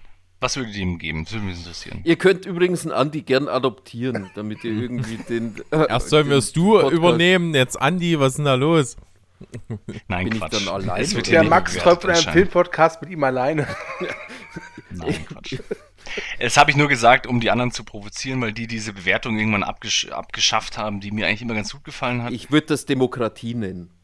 Das klingt bei dir immer so Wir haben nie, wir haben es einmal nicht mehr gemacht. Wir haben dich Wir nie einfach nicht mehr gehindert. gemacht. Du kannst, du kannst alles bewerten, was Ja. du willst, Andi. Wenn du willst, kannst du jeden Satz, den du sagst, danach bewerten. Nach jedem metrischen System der Welt. Also meiner Klopause würde ich gerade 8 von 10 geben. Bitte. Also Mrs. Doubtfire Also- kann ich nicht objektiv bewerten, habe ich aber am Anfang schon mal gesagt. Ja, aber Filme objektiv bewerten ist ja auch scheiße. Also komm, Subjektivität raus. Also ich würde dem Film äh, irgendwie sechseinhalb bis sieben penisverdeckende Gesichtsmasken geben von zehn. Ja, und ich würde, ich würde wohl 9 von 10 geben, weil es auch, ähm, auch in, äh, in meiner Kindheit, immer wenn ich den geguckt habe, gewisse Längen in dem Film gab, die mich dann gelangweilt haben als Kind. Okay, Ich würde auch 6,5 geben. gut. Und ich gebe Rocky. So, Gib, gib, ihm, gib Apollo Creed eins auf die Nuss. ich weiß sogar, wo die Nuss hängt. Okay. Die Spoilworks haben Rocky genommen. Und, äh, und jetzt stelle ich wollte mir ich schon vor, wie, machen. wie Steven und Berg durch Leipzig rennen und dann irgendeine Treppe hochlaufen, so die Hände Am. Völkerschlachtdenkmal. Ja, Völkerschlachtdenkmal, genau. Wir haben schon ein bisschen rumgewitzelt, dass das eine super Idee wäre und wir haben das schon äh, länger vorgehabt, nachdem ähm, wir ja Mad Max Fu Fury Road schon mal geschwedet haben, wieder einen Film zu schweden und da dachte ich, Rocky würde sich doch da anbieten. Gerade mit dieser Trainingsmontage, ich glaube, das würde richtig viel Spaß machen. Der heißt dann Rocky, oder? Also da wir hier Video auf, also das Video anhaben und ich sehe Bergs Oberarme, wäre ich dafür, dass er Rocky ist und du, Steven, wirst dann Adrian. Adrian, ja. Und, oder, oder ich bin dieser völlig unsympathische Trainer, den er dann äh, später da auch. Ich will Pauli spielen und Steven die ganze Zeit auf die Mütze geben. Wie geil ist das denn? Ich bin eine Rinderhälfte. Sehr gut. Äh, Rocky, ja. Ja, Ist natürlich- 1975, oder? Ja. 76, glaube ich. Ja, 76. Ähm, und es geht um Rocky Balboa, einen nicht besonders gebildeten jungen Boxer, der die Chance bekommt, gegen den amtierenden Schwergewichtschampion Apollo Creed anzutreten, weil dessen eigentlicher Gegner sich beim Training die Hand verletzt hat. Und weil der Kampf schon steht und bis zum Kampf nur wenig Zeit ist, findet Apollo Creed keinen ebenbürtigen Gegner, also wird halt eben ein Underdog geholt. Das ist halt eben Rocky Balboa und der trainiert halt fleißig und außerdem hat sich Rocky noch in eine junge Frau namens Adrian verliebt und die bezürzt er. Und ja, das ist Rocky und in der Spoilberg-Variante hat Rocky aber einen Pimmel im Gesicht. Und Adrian arbeitet beim Fressnapf, gell? Einen kleinen Fressnapf. Unbedingt. Und der Gedanke von mir war halt schon, okay, der Junge kriegt in dem Film natürlich als Boxer auf die Fresse, ist ganz klar. Und wenn du die ganze Zeit denkst, okay, der Mann hat einen Penis im Gesicht. Es ist schon scheiße, wenn er da getroffen wird. Dann ist das Mitfiebern bei dem Kampf schon wesentlich größer. Und der Film kulminiert ja im Grunde genommen wirklich hauptsächlich in dem Endkampf, weil, wie Steven das so schön bemerkt hat, als wir beide ihn uns zusammen angeschaut haben, es geht nicht viel um Boxen in dem Film. Wie ist eure Geschichte so mit dem Film? Weil irgendwie, ähm, ich habe mich sehr gefreut, ihn mal wieder zu sehen, weil ich habe eigentlich immer nur Rocky 4 geschaut, weil der ist halt der geilste. Der macht halt Spaß. Und Rocky 1 habe ich schon auch mal gesehen, 2 auch, 3 auch und so, aber ähm, die habe ich, glaube ich, alle nur einmal gesehen, aber Rocky 4 habe ich bestimmt viermal gesehen. Weil der ist halt schon der prallste irgendwie. Also für mich war das tatsächlich wie eine Erstsichtung jetzt, weil das so lange her ist, dass ich mich im Grunde genommen bis auf die äh, popkulturell äh, hoch anerkannten Szenen, die man so kennt, also die Trainingsmontage oder der Ruf nach Adrian, ähm, an eigentlich nichts mehr erinnern konnte. Und deshalb war ich auch so überrascht, dass im Grunde genommen bis auf die Anfangs- und die Endszene ja kein Boxen in dem Film vorkommt. Also es ist ja eigentlich, äh, wie, wie Berg dann auch auf diese Be äh, Bemerkung hin meinte, eigentlich mehr ein Milieudrama als ein richtiges Sportlerdrama. Und ähm, das hat mich auf jeden Fall äh, sehr äh, überrascht und durchaus auch positiv äh, überrascht. Ähm, allerdings, um es mal gleich äh, nochmal in, in Richtung Penis zu lenken. Ähm, also es gibt halt eine Sache, die mich unglaublich an diesem Film stört. Und ich meine, er ist ja ein talentierter Boxer. Ansonsten würde er sich ja auch äh, am Ende nicht so gut schlagen gegen Apollo Creed. Aber der Junge hat noch nie was von Deckung gehört, oder? Also der Alter, kriegt, der, kriegt im, der kriegt schon im ersten Kampf, kriegt er nur auf die Fresse, weil er die Hände einfach nur unten hat. Anstatt, die, Mhm. äh, du siehst ihn nicht einmal, wie er seine Hände vors Gesicht hält. Irgendwann im Endkampf wird irgendwann mal gesagt, äh, irgendwas mit Deckung. Deckung hoch. Deckung hoch. Einmal wird das im ganzen Film gesagt und ich denke mir nur so, Alter, das, das ist das Erste, was man beim Boxen lernt, auf die Deckung zu achten. Mit, zu, also ich bin kein Boxexperte, aber da gehe ich jetzt einfach mal von aus. Das ist sowas, was mich unglaublich äh, gestört hat und äh, was natürlich diesen Film dadurch noch dramatischer machen würde, weil er andauernd einen auf seinen Pimmel bekommt. Die Italian ist mir auch aufgefallen. Das dachte ich mir auch beim Rote letzten Kampf Eichel so. von Was ist mit euch Verona. Ist definitiv Hey, so. wisst ihr, also das muss ich gleich loswerden, bevor ich es vergesse, aber was mich sehr gestört hat an dem Film, war die Synchronisation. Weil ich habe hin und her geschalten, auf Englisch verstehe ich nichts, weil Sylvester Stallone einfach viel zu krass nuschelt und in Deutsch.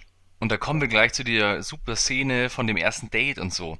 Ist euch das auch aufgefallen, dass der jeden Satz mit Weiste beendet? ja, Weste, Weste. weißt du. We- Weiste? Weißt du? Oder Finste? Weißt du? Und da gibt's die, diese schlimme Szene, wo Adrian das erste Mal ausführen will. Und äh, wie gesagt, das besprechen wir alles noch genauer, weil ich habe auch in der Telehorst-Chatgruppe schon gehört, dass das nicht jetzt ganz so happy war alles und so.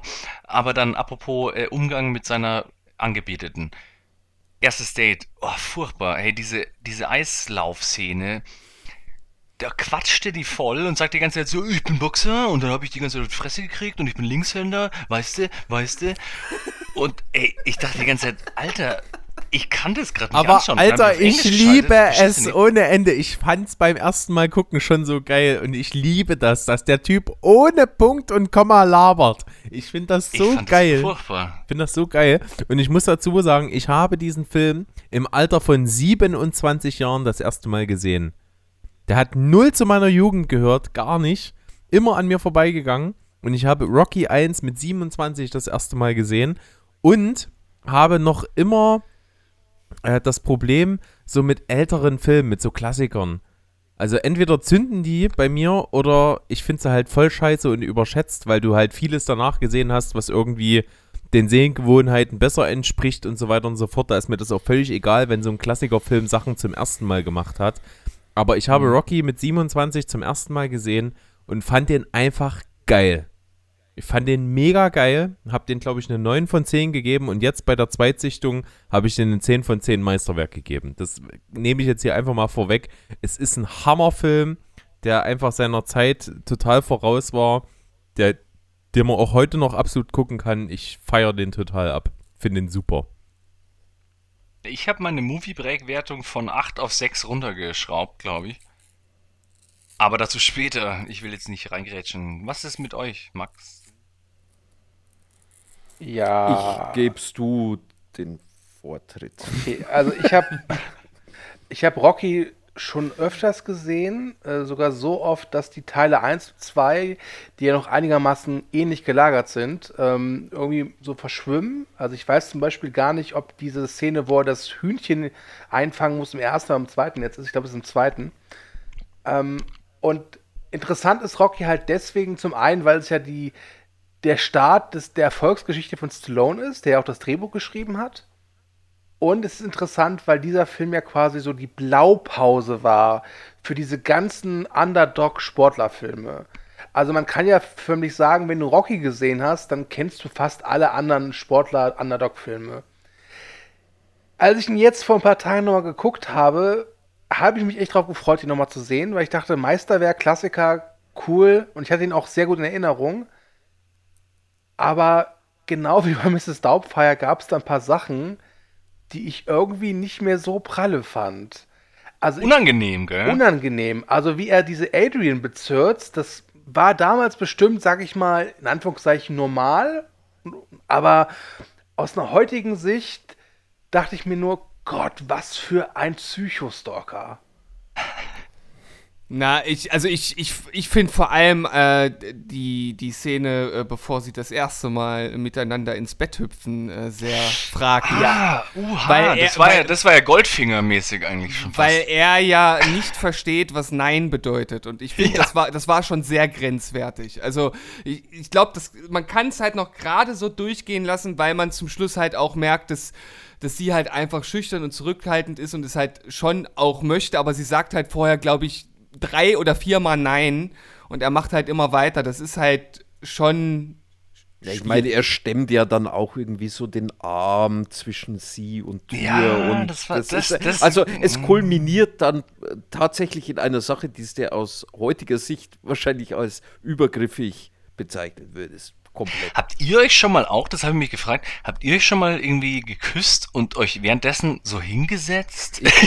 Ich mich selbst oder was? Das fand ich nämlich geil, weil irgendwie, ich, genau die Szene, die fand ich nämlich auch schwierig. Also ich fand es anfangs irgendwie alles unangenehm, wie sie sich so angenähert haben, aber die Szene so von wegen, ja okay, du kommst jetzt hier nicht mehr raus, so ungefähr, dachte ich schon so, oh Gott, oh Gott, was passiert denn jetzt? Aber dass sie da eigentlich schon Bock drauf hatte, aber nur nicht halt weiß und so Dings, das kann man schon da zugute halten, aber überhaupt eigentlich nicht. Also sie sagte die ganze Zeit, nee, ich sollte gehen. Und er die ganze Zeit so, nö. Und ich meine, Sollst du ich nicht. meine, wir reden ja hier auch von einer zierlichen Person, die Nein sagt und daneben steht halt dieser Muskelberg, der sagt, nein, du bleibst. Nein, Vor du bleibst mal da. Wie, wie, Genau, und dann überredet er sie und dann küssen sie sich und dann setzen sie sich so komisch hin. Also abgesehen von diesem ganzen problematischen, ich zwinge dich dazu, dass wir uns küssen und so, aber dass man sich dann so währenddessen so hinsetzt. Ja, wenn sich die Zahnspangen verhaken, dann. Das, das ist aber so ein Klischee, so aus alten Filmen, oder? Dass man sich dann gleich so hinlegt im Türstock. Ja, das, sind, das, sind, das, ist aber, das ist aber dann irgendwie so Filmkuss-Scheiße. Und Ja. ich finde, das ist, ist jetzt eine der, der Sachen, ich glaube, das ist dann auch mit mein, mein Hauptkritikpunkt, ist, dass du bei dem Film einfach irgendwie merkst, ich weiß nicht, der war doch damals sicherlich auch low budget oder Oh, Erstlingswerk das ist alles sehr spannend. und Da kann, da kann der irgendwie so ganz- bestimmt ganz noch viel viele- Hintergrundding. ganz viele Geschichten, die ihn für mich, also ich, ich erkenne dem Film sicherlich, äh, ich möchte ihm äh, anerkennen, dass, dass da einiges zukünftiges Talent meinetwegen auch mit drin steckt, aber er wirkt auf mich schon sehr arg wie so ein, ja, wie so ein Studentenfilm irgendwie. Ja. Die Schauspieler, halt an- die Schauspieler, Berg kann ja auf jeden Fall was äh, zum, zum, zum Budget-Problem sagen, denn da ist mir nämlich eine Szene aufgefallen. Gegen Ende. Berg. Oh, was, was meinst du jetzt genau? Das mit Na, dem. wo er ach über so, den Markt rennt. Ja, genau. Na, in der berühmten Trainingsmontage, da ist es natürlich ein bisschen seltsam. Es fällt dir halt auf, dass er durch die Straße joggt und die ganzen Leute halt wie bescheuert dastehen und ihm hinterher glotzen. Und das ist natürlich dem geschuldet, dass die keine Drehgenehmigungen sich geholt haben und so weiter und das einfach gemacht haben. Sind halt durch die Straße gelaufen mit Kamera und so und der ist da durchgerannt und die Leute haben ihm hinterher geschaut und da gibt es ja auch so eine Szene, wo er so eine Orange von so einem Händler zugesch- äh, zugeworfen bekommt und so. Es war halt alles, äh, alles Impro. die haben nicht gewusst, dass dort ein Filmteam ist und der hat halt wirklich aus der Situation heraus dem so eine Orange hingeworfen und das ist halt alles mit dabei gewesen. Und wenn ihr da jetzt so ein bisschen drüber redet, natürlich ist das extrem äh, schon sexuell nötigend, was er da halt mit ihr, mit ihr macht. Ähm, das, also wenn du den Film einmal gesehen hast, mindestens, dann verzeihst du das, finde ich, beim zweiten Mal sehen, weil du auf jeden Fall merkst, so wie der Film angelegt ist und so wie er ausgeht, dass es ja schon halt eine wirkliche Liebe ist. Also, dass die halt ihm irgendwie völlig verfallen ist. Das merkst du. Und dass die nur so. Er holt sie auch ein Stück weit raus aus ihrem Scheißleben, so ein bisschen, weil sie doch die ganze Zeit mit ihrem äh, noch viel schlimmeren Bruder da zusammen. Also ich will es gar nicht entschuldigen und so, weil die Szene fand ich auch super unangenehm, wo er sie nicht aus der Wohnung rausgehen lässt, so ungefähr. Aber ja, eben, man kennt die Sorry und so und dann passt es schon alles so ein bisschen. Aber ich wollte noch eine Szene, bevor mir die äh, wieder entfällt. Apropos ähm, Trainingsmontage und so, super geil. Und Low Budget und so. Ihr müsst mal drauf achten. Und ich habe jetzt drauf geachtet, das ist super lustig. Aber wo er diese komischen Treppen raufläuft, zu dem äh, Philadelphia Museum oder so, alles cool.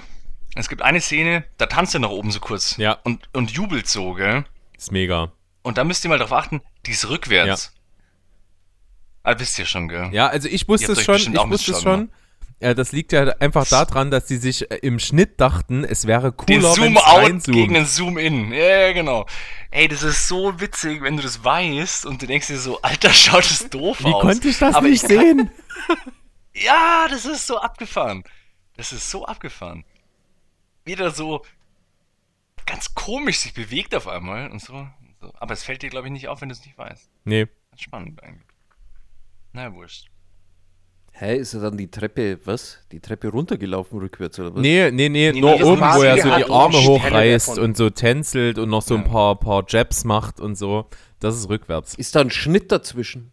Ja, das ist ein Ich Schnitt. habe jetzt Ja, gerade ja. so im Ja. Kopf, dass das ein, ein, ein Ding. Weil das ist, das ist so die Sache, die ich dem Film wirklich, äh, äh, also ich weiß nicht, wer der Kameramann war, aber da merkt man schon, dass der einiges an Talent besitzt. Jetzt wirst du wahrscheinlich irgendwie. Äh, Bill Conti. Der, und der Conti, Den Namen kennt man aber, oder? der Conti, der hat auch Filme wie zum Beispiel Eine schöne Bescherung hat er gemacht. Denver Clan. Bill Conti. Hä, Der Moment Stopp, mal. aus Wie heißt der dem Typ die- denn? und Der dann die Stopp, aus Conti dem die Helden Family. sind, hat er gemacht. Masters of the. Universe. Im Rausch der Tiefe. Nur Klassiker.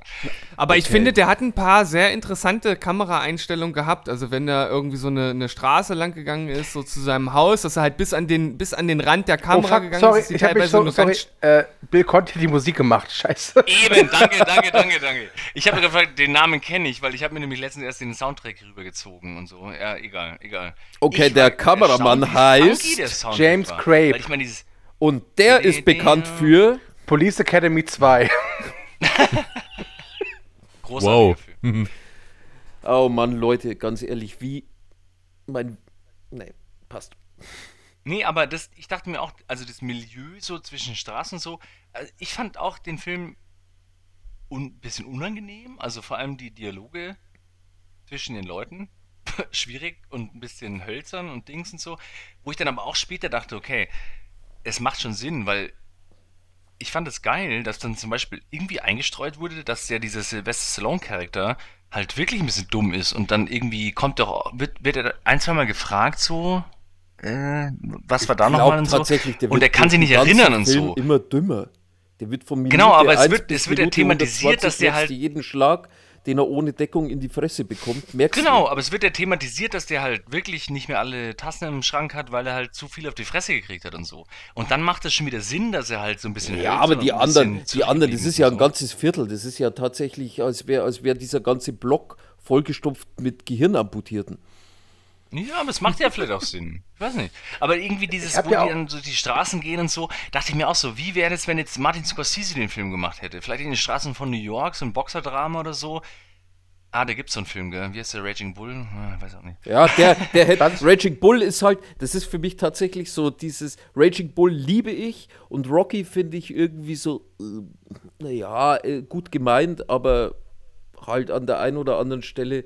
Ich verstehe eine Sache immer nie, das war auch damals während meinem, meiner Studienzeit und Drehbuchseminar, dass dieses Drehbuch immer so sehr gelobt wurde. Und ich finde auch tatsächlich, was man, was man zweifels, äh, zweifel, zwe- zweifelsohne sagen muss, das ist, dass es natürlich die erste Underdog-Sport-Geschichte ähm, dieser Art ist. Aber tatsächlich sind so diese Dialoge sind streckenweise unglaublich hölzern und es gibt, ich weiß nicht, so, so, so die Art und Weise, wie sich die Figuren verhalten, finde ich streckenweise sehr hanebüchen und idiotisch und ähm, auch so die, die, es kulminiert natürlich dann zum Ende hin, aber damal, die Filme waren damals so, die haben dann praktisch mit dem Höhepunkt aufgehört und dann äh, äh, ging, aber es ist irgendwie, es kam für mich keine, keine so richtige Spannung irgendwie auf. Und jetzt auch, äh, auch wenn ich jetzt irgendwie überlege, okay, wie wäre das damals gewesen, wenn ich den äh, mit 20 das erste Mal äh, im Jahr 1975 gesehen hätte, wahrscheinlich wäre es dann was anderes gewesen, aber so mit der, mit dem, ja, also ich, Also ich finde find nicht gut gealtert, so. Was ich halt Ich, ich, ich, ich finde, es gibt, es gibt eine, ein äh, äh, Storystrang, den ich dann äh, zum Ende ein bisschen vernachlässigt fand. Und zwar, dass er ja Geldeintreiber für diesen Typen da war. Und das Ja. ist irgendwie so im Nichts verlaufen. Ich dachte irgendwie, da hätte man mehr draus machen können. Also er merkt, man merkt ja dann so, dass er halt auch schon so gewisse äh, Gewissensbisse hat und äh, auch das eigentlich gar nicht so richtig äh, machen will. Und er lässt ja auch da diesen einen Typen zum Beispiel der, laufen, obwohl er ihm hätte irgendwie den Finger brechen sollen oder irgendwie so. Und sagt dann, aber dann kann er gar nicht mehr arbeiten und so. Also er hat halt da schon irgendwie so ein Gewissen. Und ähm, dann äh, gibt es halt aber auch diese Verbindung äh, zu seinem, äh, in Anführungszeichen, Chef, der ihm auch immer mal so Geld zusteckt. Aber dass er sich dann wirklich so von ihm abkehrt und dass es da vielleicht auch zu einem Konflikt kommt, das lässt man dann irgendwie so versanden. Das finde ich ein bisschen Aber ich- ich Gibt es finde- gar keinen Konflikt. Ich, ich finde tatsächlich, dass der Film mit, mit Rocky Balboa einen Typen porträtiert, der eben ein bisschen einfältig ist. Vielleicht, weil er ein bisschen zu viel auf die Fresse bekommen hat. Das kann alles sein. Aber der einfach ein guter Typ ist. Der das Beste will, der irgendwie auch äh, sehr mitfühlend ist. Das siehst du auch in dieser Szene, wo er diesen, äh, diesen Obdachlosen irgendwo so wahrscheinlich November oder was in, die, in diesen Pub reinträgt. Weil er gerade draußen irgendwie besoffen eingeschlafen ist und so. Äh, und seine Tierliebe, genau, das kommt auch noch mit dazu. Und ähm, dass, dass er sogar eben diesen skrupellosen Mafia, Geldeintreiber, was weiß ich, Typen da irgendwie so den Finger gewickelt hat, dass der dann sagt, ey, du willst hier einen großen Kampf machen, hier hast du ein paar Scheine, ähm, passt schon, mach mal. Ey, das fand ich aber anfangs fast ein bisschen zu viel, weil das fand ich irgendwie so, ähm, so, ja, okay, wir wissen schon, dass der Typ anscheinend gut ist, er hat ihm jetzt nicht die Finger gebrochen oder ausgerissen, ist ja schon okay und so. Und dann geht er noch zu diesem Mädchen hin und sagt so, hey, lande nicht auf der Straße und so Dings, so. Und dann, dann diese, diese Anfangsstory des guten Samariters, die war mir ein bisschen zu drüber. Also irgendwie, dass der halt immer allen Leuten ein Bier ausgibt und dann noch die Kinder auf der Straße beschützt und so. Da dachte ich auch so, jetzt komm, jetzt ein bisschen runterfahren Ja, ich finde und es so. tatsächlich total stimmig. Ich finde das extrem passend. Also was, Ja. ich, was ich halt finde, Stallone hat ja das Drehbuch geschrieben. Und Stallone hat ja, bevor er Rocky gemacht hat, ja auch versucht, im Filmgeschäft Fuß zu fassen. Und wenn, gerade wenn es um das Thema Intelligenz geht, finde ich, merkt man sehr deutlich, dass es sein Drehbuch ist, weil Rocky ja auch immer von sich sagt, ich weiß, ich bin nicht schlau, ne, aber ich bin ja liebenswert. Ähm, das finde ich ganz interessant, weil ich immer das Gefühl habe, jedes Mal, wenn ich einen Film sehe, dass da im Prinzip gar nicht so sehr die Figur Rocky spricht, sondern Ja. vielleicht wirklich auch Stallone höchst selbst, der halt davor jahrelang versucht hat, äh, irgendwie ja, sich einen Namen zu machen und dann halt sich gedacht hat, komm, mache ich es halt selbst. Und er hatte, ich glaube, er hatte auch Glück, weil ja, das Drehbuch ist historisch gesehen durchaus wichtig, weil eben erster Film seiner Art. Aber ich gebe da Max komplett recht, da sind halt auch Dialoge dabei, die sind schon arg hölzern. Ähm, Ja, aber eben, ich, ich, ich konnte es auch nicht trennen, weil irgendwie ähm, die Erfolgsgeschichte von Sylvester Stallone ist halt so verknüpft mit dem, weil er doch auch halt irgendwie, die wollten ihm doch die ganze Zeit das Drehbuch abkaufen und sagen, hey, wir kaufen das Ja. Drehbuch ab, aber schleich dich, du Assi, so ungefähr. Genau so war's, und wir ja. machen da was Cooles draus und so. Und er hat gesagt, nee, fickt euch, ich mache das halt auch für weniger Geld, aber ich will es selber machen. Und diese Erfolgsgeschichte ist so verknüpft mit dem Film, dass es halt schon wieder so auf einer Metaebene schon ein bisschen geil ist. Weiß Was nicht. ich aber Wisst auch ihr- total interessant finde, Rocky wie Rambo ist, du siehst dir den ersten Rocky oder Rambo an Ja. Und es ist schon eher, ich sag mal, was Anspruchsvolleres, ja? Und dann guckst du die nächsten Teile an und du fragst dich, was ist aus dieser Figur geworden? Ich meine, Rambo wie Rocky sind ja mittlerweile eine Karikatur. Du sagst Rambo und du hast diesen Typen vor Augen, muskelbepackten Riesen-MG und hinter ihm Haufen toter Vietcongs, ja? Und bei Rocky ist es genau dasselbe. Und das finde ich irgendwie schade, denn auch wenn ich mit dem Film jetzt nicht mehr so connecten konnte, äh, habe ich schon eine gewisse Hochachtung vor diesem Film. Aber was daraus geworden ist, und da frage ich mich, was ist bei Stallone da los? Oder was war da los? Hey, das haben wir ja gefragt, weil irgendwie, ich fand es im ersten Film spannend, weil eben, es war alles ein bisschen hölzern, aber es wird doch in dem Film schon ein, zwei Mal thematisiert, dass er irgendwas vergessen hat oder so, wo auch mit dem Trainer spricht oder so, oder mit anderen Leuten, dass er halt ein bisschen dumm ist. Ja. Gut, das Und ist hat auch. irgendwie ins Bild gepasst, aber in den nächsten Filmen ist er doch relativ gefasst und checkt alles so ein bisschen und so. Aber dieses, äh, dass er ein bisschen, bisschen zurückgeblieben ist, weil er halt eventuell zu viel auf die Fresse weißt du, hat, woran wird du merkst, dass Rocky sau dumm ist? Wenn ich Rocky wäre, ich würde diesen Pauli aber sowas von in den Arschtritt vor die Tür setzen. Mhm. Das ist, also dieser Pauli ist eine der nervigsten Filmfiguren, die ich kenne. Schon im Eine, ersten sehr, Teil. eine extrem schlimme Figur. Ja, also wirklich, er ist, furchtbar. auch, er ist auch unsympathisch und er hat eigentlich im Prinzip überhaupt keine einzige gute Seite. Das fand ich aber ehrlich gesagt aus, aus filmischer Sicht irgendwie jetzt so spannend, weil Weil er ja Eben, auch das- immer noch ein bisschen loyal zu ihm ist, das muss man ja auch sagen. Eben. ja, weil er er ansonsten ist- auf der er- Straße sitzen würde. Ja, aber trotzdem, er, er ist ja zu seiner Schwester zum Beispiel voll assi und ist ein Arschloch und so und äh, dass Rocky sich von dem nicht so richtig trennen kann und die Freundin in Schutz nimmt und auch wo dann äh, Adrian dem mal die Leviten liest, wo er besoffen nach Hause kommt und so. Ja. Da waren schon so ein paar Sachen drin. Also es gab so einzelne Szenen, auch diese eine Szene, die natürlich overacting-mäßig nicht zu übertoppen ist, aber wo er mit dem Trainer dann redet, so, wo er dann irgendwie noch in seiner Wohnung rumschreit, während der Typ schon vor der Tür steht. Boah, so. ich liebe die Szene, die ist so geil. Das, Das ist, ist schon- die geilste Szene im ist ganzen schon- Film. Ja, das hat schon was. Und irgendwie, es, es wirkt zwar ein bisschen aufgesetzt, so ein bisschen. Nee, aber die Szene, die würde ich auch Polly gar nicht so. negativ, äh, äh, die, die würde ich auch nicht negativ bewerten, weil das irgendwie eine relativ ehrliche Szene ist. Genau, find genau, ich, genau. Die finde die find ich tatsächlich auch, ja, ich würde jetzt nicht sagen wie aus dem Leben geschrieben, weil das ist ein bisschen schwachsinnig, aber wie aus dem, aus dem guten Hollywood-Film eine, eine, eine, eine Klimax irgendwie geschrieben werden muss, die zwischen Mhm. zwei Figuren gerade stattfindet.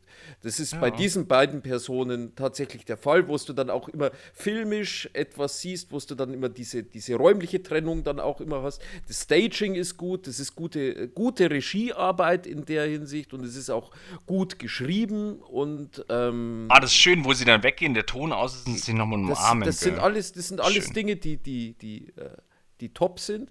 Aber dann wird das halt dann immer karikiert mit irgendwelchen anderen Sachen, wie zum Beispiel in den ersten 20, 25 Minuten kommen acht Figuren ins, äh, äh, ins Geschehen irgendwie rein und die stellen sich alle vor mit, "Ah, ich bin heute nicht so gut drauf. Die ganze Straße ist nicht gut drauf. Die sagt "Ah, ich habe heute schlechte Laune, äh, ich bin nicht gut drauf. Ach, nimm es nicht so übel, der ist heute nicht so gut gelaunt. Und solche Dinge, ich weiß nicht, das, da hast du dann irgendwie so dann Du darfst allerdings nicht Licht vergessen, und Schatten. darfst nicht vergessen bei der Entstehung dieses Films nicht nur, dass dieses Budget unglaublich niedrig war. Es war ja auch so, dass fast alles so wirklich so kurz vor knapp entschieden wurde. Es war ja auch so, dass Stallone, ähm, nachdem er vergeblich mehrere Male versucht hat, dieses Drehbuch zu verkaufen, ja immer wieder abgeblitzt ist, weil sie ihn ja nicht wollten als Hauptdarsteller und so. Und als das Studio erkannt hat, dass die den Film nicht für den Preis machen können, sondern halt noch ein paar Millionen mehr in der Hand nehmen müssten, dann war ja der Punkt, wo die zu Stallone zurückgekommen sind und gesagt haben, okay, wir machen den jetzt mit dir und so, so als, als letzten Ausweg. Und äh, das ist ja schon mal so eine Prämisse, die scheiße ist. Äh, und dann kam ja noch dazu, den Film haben die in 28 Tagen gedreht. Also das ist wirklich, wirklich, das, das sind wahrscheinlich alles nur One- oder Two-Takes, die, die du im Film drinne hast letzten Endes. Das spielt da alles, finde ich, auch so ein bisschen mit rein. Und es war ja auch noch so weit, dass Stallone ja schon nicht mehr geglaubt hat, dass er gecastet wird. Und der Hund, den er im Film hat, das war ja wirklich sein Hund. Und äh, der hatte nicht mal mehr Geld, den zu versorgen und hat den Hund verkauft. Und sofort, nachdem er den Vertrag unterschrieben hat, hat er sich den Hund zurückgekauft. Und das ist dann der Hund im Film geworden. Also es sind halt Oh, wirklich übrigens- so so ganz viele knappe Sachen, die ich total beeindruckend finde, äh, dass dann so ein Film rauskommt. Der Hund hat auch den geilsten Namen, den ein Hund in einem Film jemals hatte. Butkus. Super Name. Ich möchte mal so einen Zwergpinscher haben und den nicht Butkus. Auf jeden Fall. Ah, der Michael Conti, oder wie heißt er nochmal? Michael? Weiß nicht, Conti, der Bill den Soundtrack Conti. geschrieben hat. Bill Conti, Entschuldigung. Entschuldigung, Bill. Ähm, hat er damals schon gewusst, was er da für einen legendären Soundtrack schreibt? Oder was, wie? Ich habe den auch wieder gehört und ich wusste gar nicht mehr, dass er so funky ist. Also ich hatte natürlich die Melodie im Kopf so. Und so, aber der, der ist ja super funky. Ja, das, ist ja voll halt die 70s. Mitte der 70er Jahre, da Eben, wurde halt an voll. jede Gitarre eine Wawa rangeknallt. Ja, also ich glaube, der, dieser, dieses Rocky-Theme ist eines der legendärsten Musikthemes der Filmgeschichte. Da muss man gar nicht Ja, genau, und wenn du jetzt mal das Budget anschaut, das ist wahrscheinlich so eine Geschichte wie dieses Nike-Logo, was irgendein so ein Praktikant gemacht hat. Da haben sie auch damals gesagt, so, ja, okay, wir haben nicht so viel Geld, kriegst hier einen Tausender, schreib mal zwei drei Songs. Dann hat er dieses legendäre Dings da geschrieben, was heute noch gespielt wird. Das Großartig. ist schon geil. Und wenn Ey, du allein, siehst, schon die, allein schon die Trompeten am Anfang. ja, absolut, wie der Wenn Film der- beginnt, ja. Es ist Wahnsinn. Und wenn du siehst, äh, wie, was alles hätte passieren können, dass nicht dieser Film am Ende rauskommt. Ich meine, die haben, wisst ihr, wen, wen die versucht haben, die Hauptrolle anzudrehen? Wahrscheinlich auch Burt Reynolds, dem haben sie alles andere. Äh, So, äh, war, Mickey so Rourke. ähnlich. Äh, die haben versucht, Warren Beatty die, die Rolle anzudrehen. Ja, weil er weil Warren Beatty den Schlag schon im Namen hat. Absolut. äh, und, und die Rolle von Adrian war auch jemand sehr Bekannten angeboten worden. Sally Field. Nein? Es wäre eine schöne Brücke gewesen, aber es war Cher. Do you believe in love? Love after love. After Beat. Ah, okay. Es hätte ja aber. Warum macht man sowas? Weil ich meine, die soll doch ein Mauerblümchen spielen, so ein bisschen anfangs.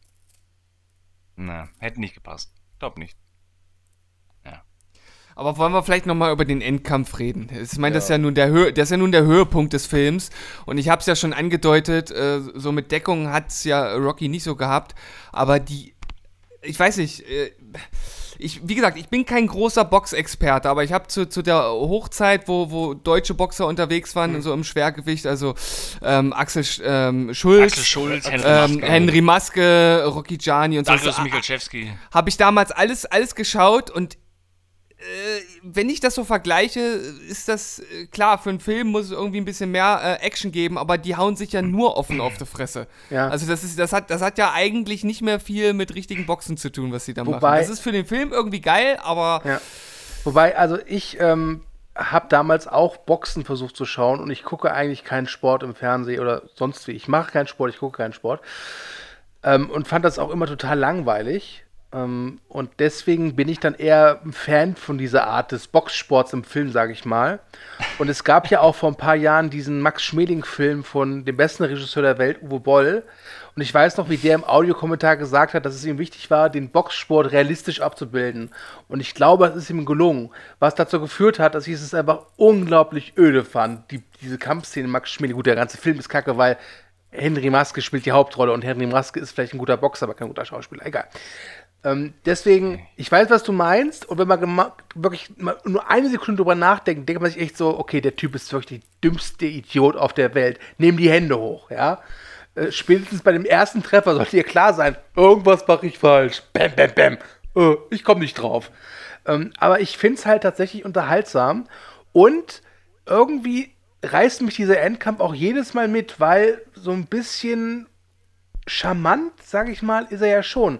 Und vor allem der Apollo Creed wird ja auch so dargestellt, so, so ein hochnäsiger Idiot, ja, der eigentlich nur jetzt hier kurz diesen Underdog schnell abservieren möchte und dann wieder ins Hotel, um dann nochmal ein bisschen Pediküre machen zu lassen. Ähm, deswegen finde ich diese Art des, des Boxkampfs Das finde ich aber auch schön, dass der, dass der nicht so.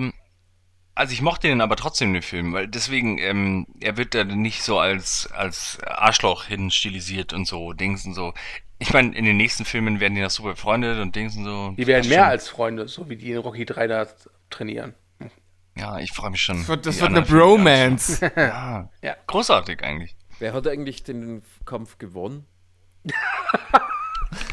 Wobei, das finde ich ist, ist auch noch eine Sache, die ich dem Das Film wirklich zugute halte, Keine Ahnung. Ist, dass Apollo Creed gewinnt. Ja.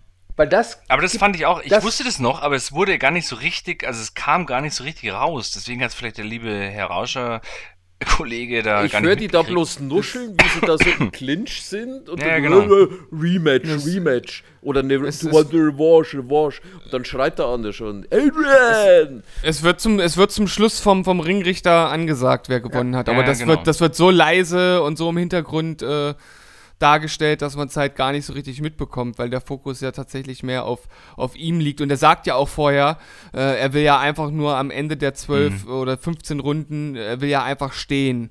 Und äh, Ja. das ist das, das, was er erreichen will.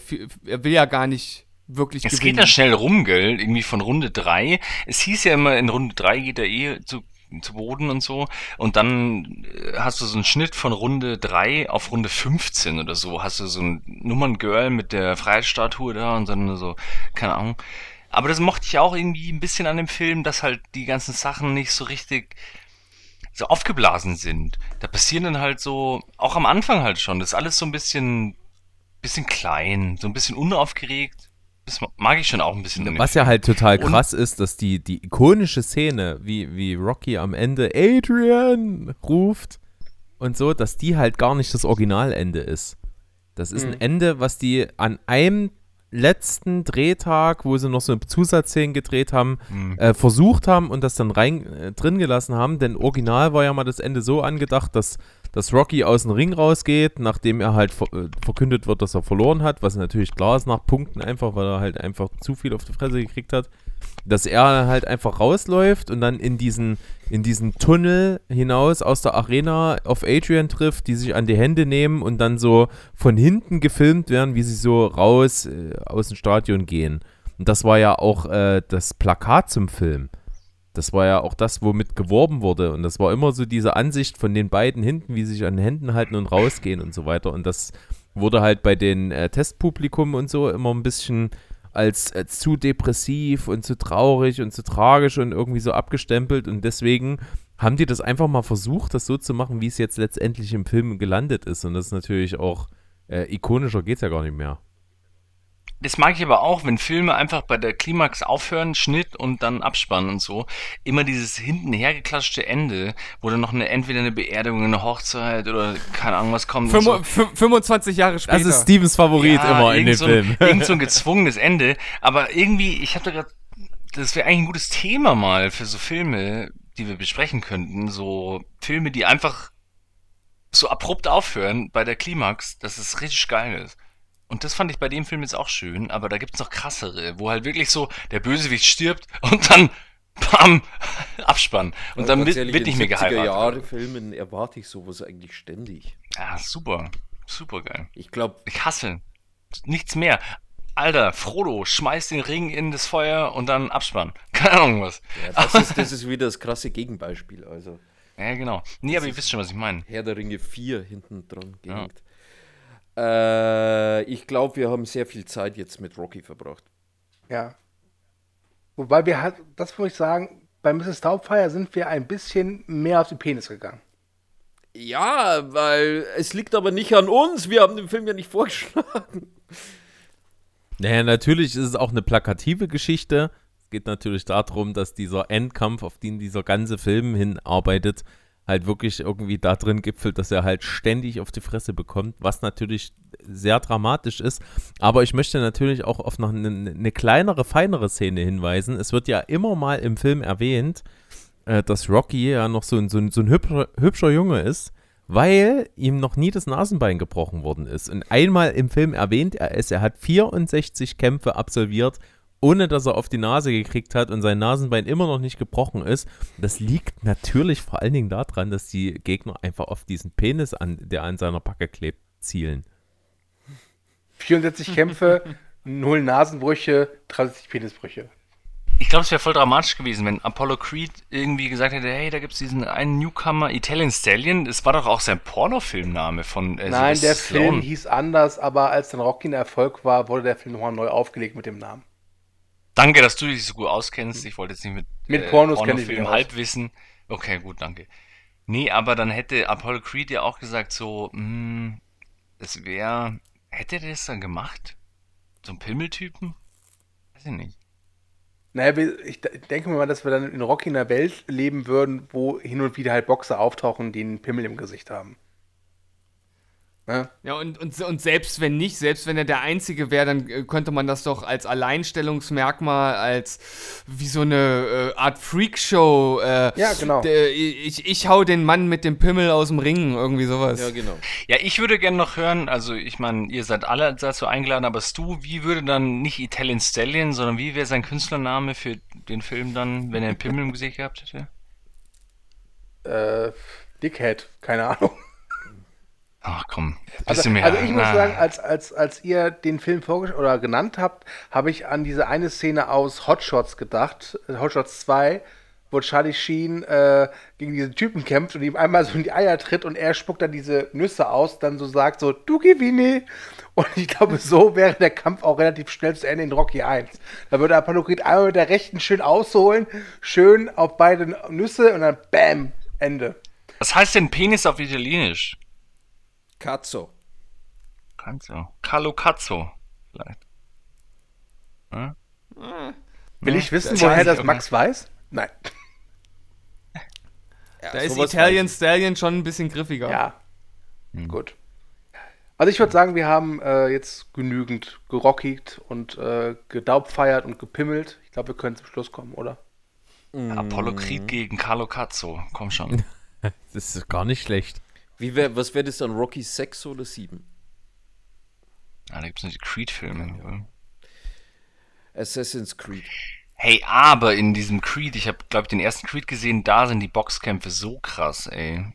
Da habe ich mir schon den ersten Rocky-Film, fand ich ganz gemütlich irgendwie, aber in, in den neuen Filmen, da kannst du ja den Boxkampf gar nicht mehr anschauen. Das ist ja so übertrieben alles. Also was ich auf jeden Fall sagen kann, ist, dass für, wenn du bedenkst, wann der Film rauskam, Rocky, was der für eine Entstehungsgeschichte hat, was der für ein Budget hat, was der für Widrigkeiten hatte, um überhaupt zu entstehen, wie viele Zufälle zusammenspielen mussten und wie ikonisch der bis heute noch ist, ist muss man halt einfach sagen, es ist ein Meisterwerk. Es ist ein Wahnsinnsding, den man auch wirklich noch guten Gewissens heute gucken kann und nicht denkt, ich gucke hier so einen angestaubten, mittelmäßigen Film aus den 70ern.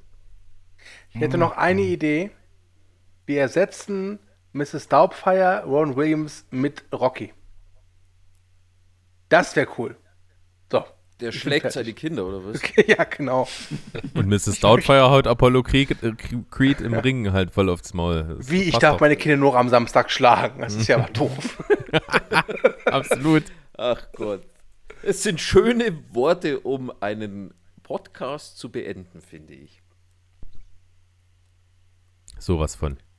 Okay, gut. Wenn da niemand mehr was drauf sagt, dann nehmen wir das jetzt mal als gegeben hin. Ähm, ja, danke für euer Erscheinen, ihr beiden Leipziger. Gerne. Immer doch. Wollt ihr noch Werbung für euch machen? Müssen wir noch mehr Werbung machen als das, was wir bis jetzt gesagt haben? Ich würde sagen, nein. Klar, checkt das mal gerne aus. Ne?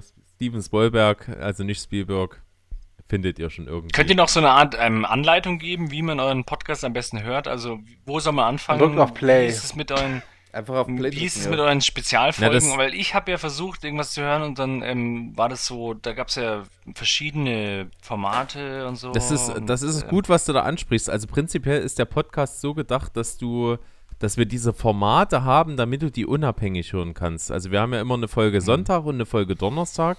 Die Folge Sonntag ist immer so aktuell bezogen. Also da sollte man schon bei der neuesten einfach anfangen. Aber alles, was donnerstags kommt, sind Spezialformate, die kannst du dir immer anhören.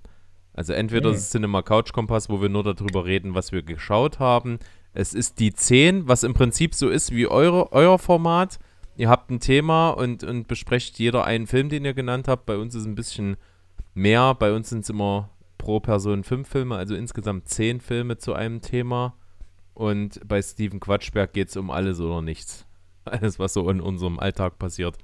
Also diese Donnerstagsfolgen kann man immer hören, egal, völlig zeitunabhängig. Und äh, das ist, glaube ich, die richtige Taktik. Beim neuesten anfangen und dann nach hinten arbeiten.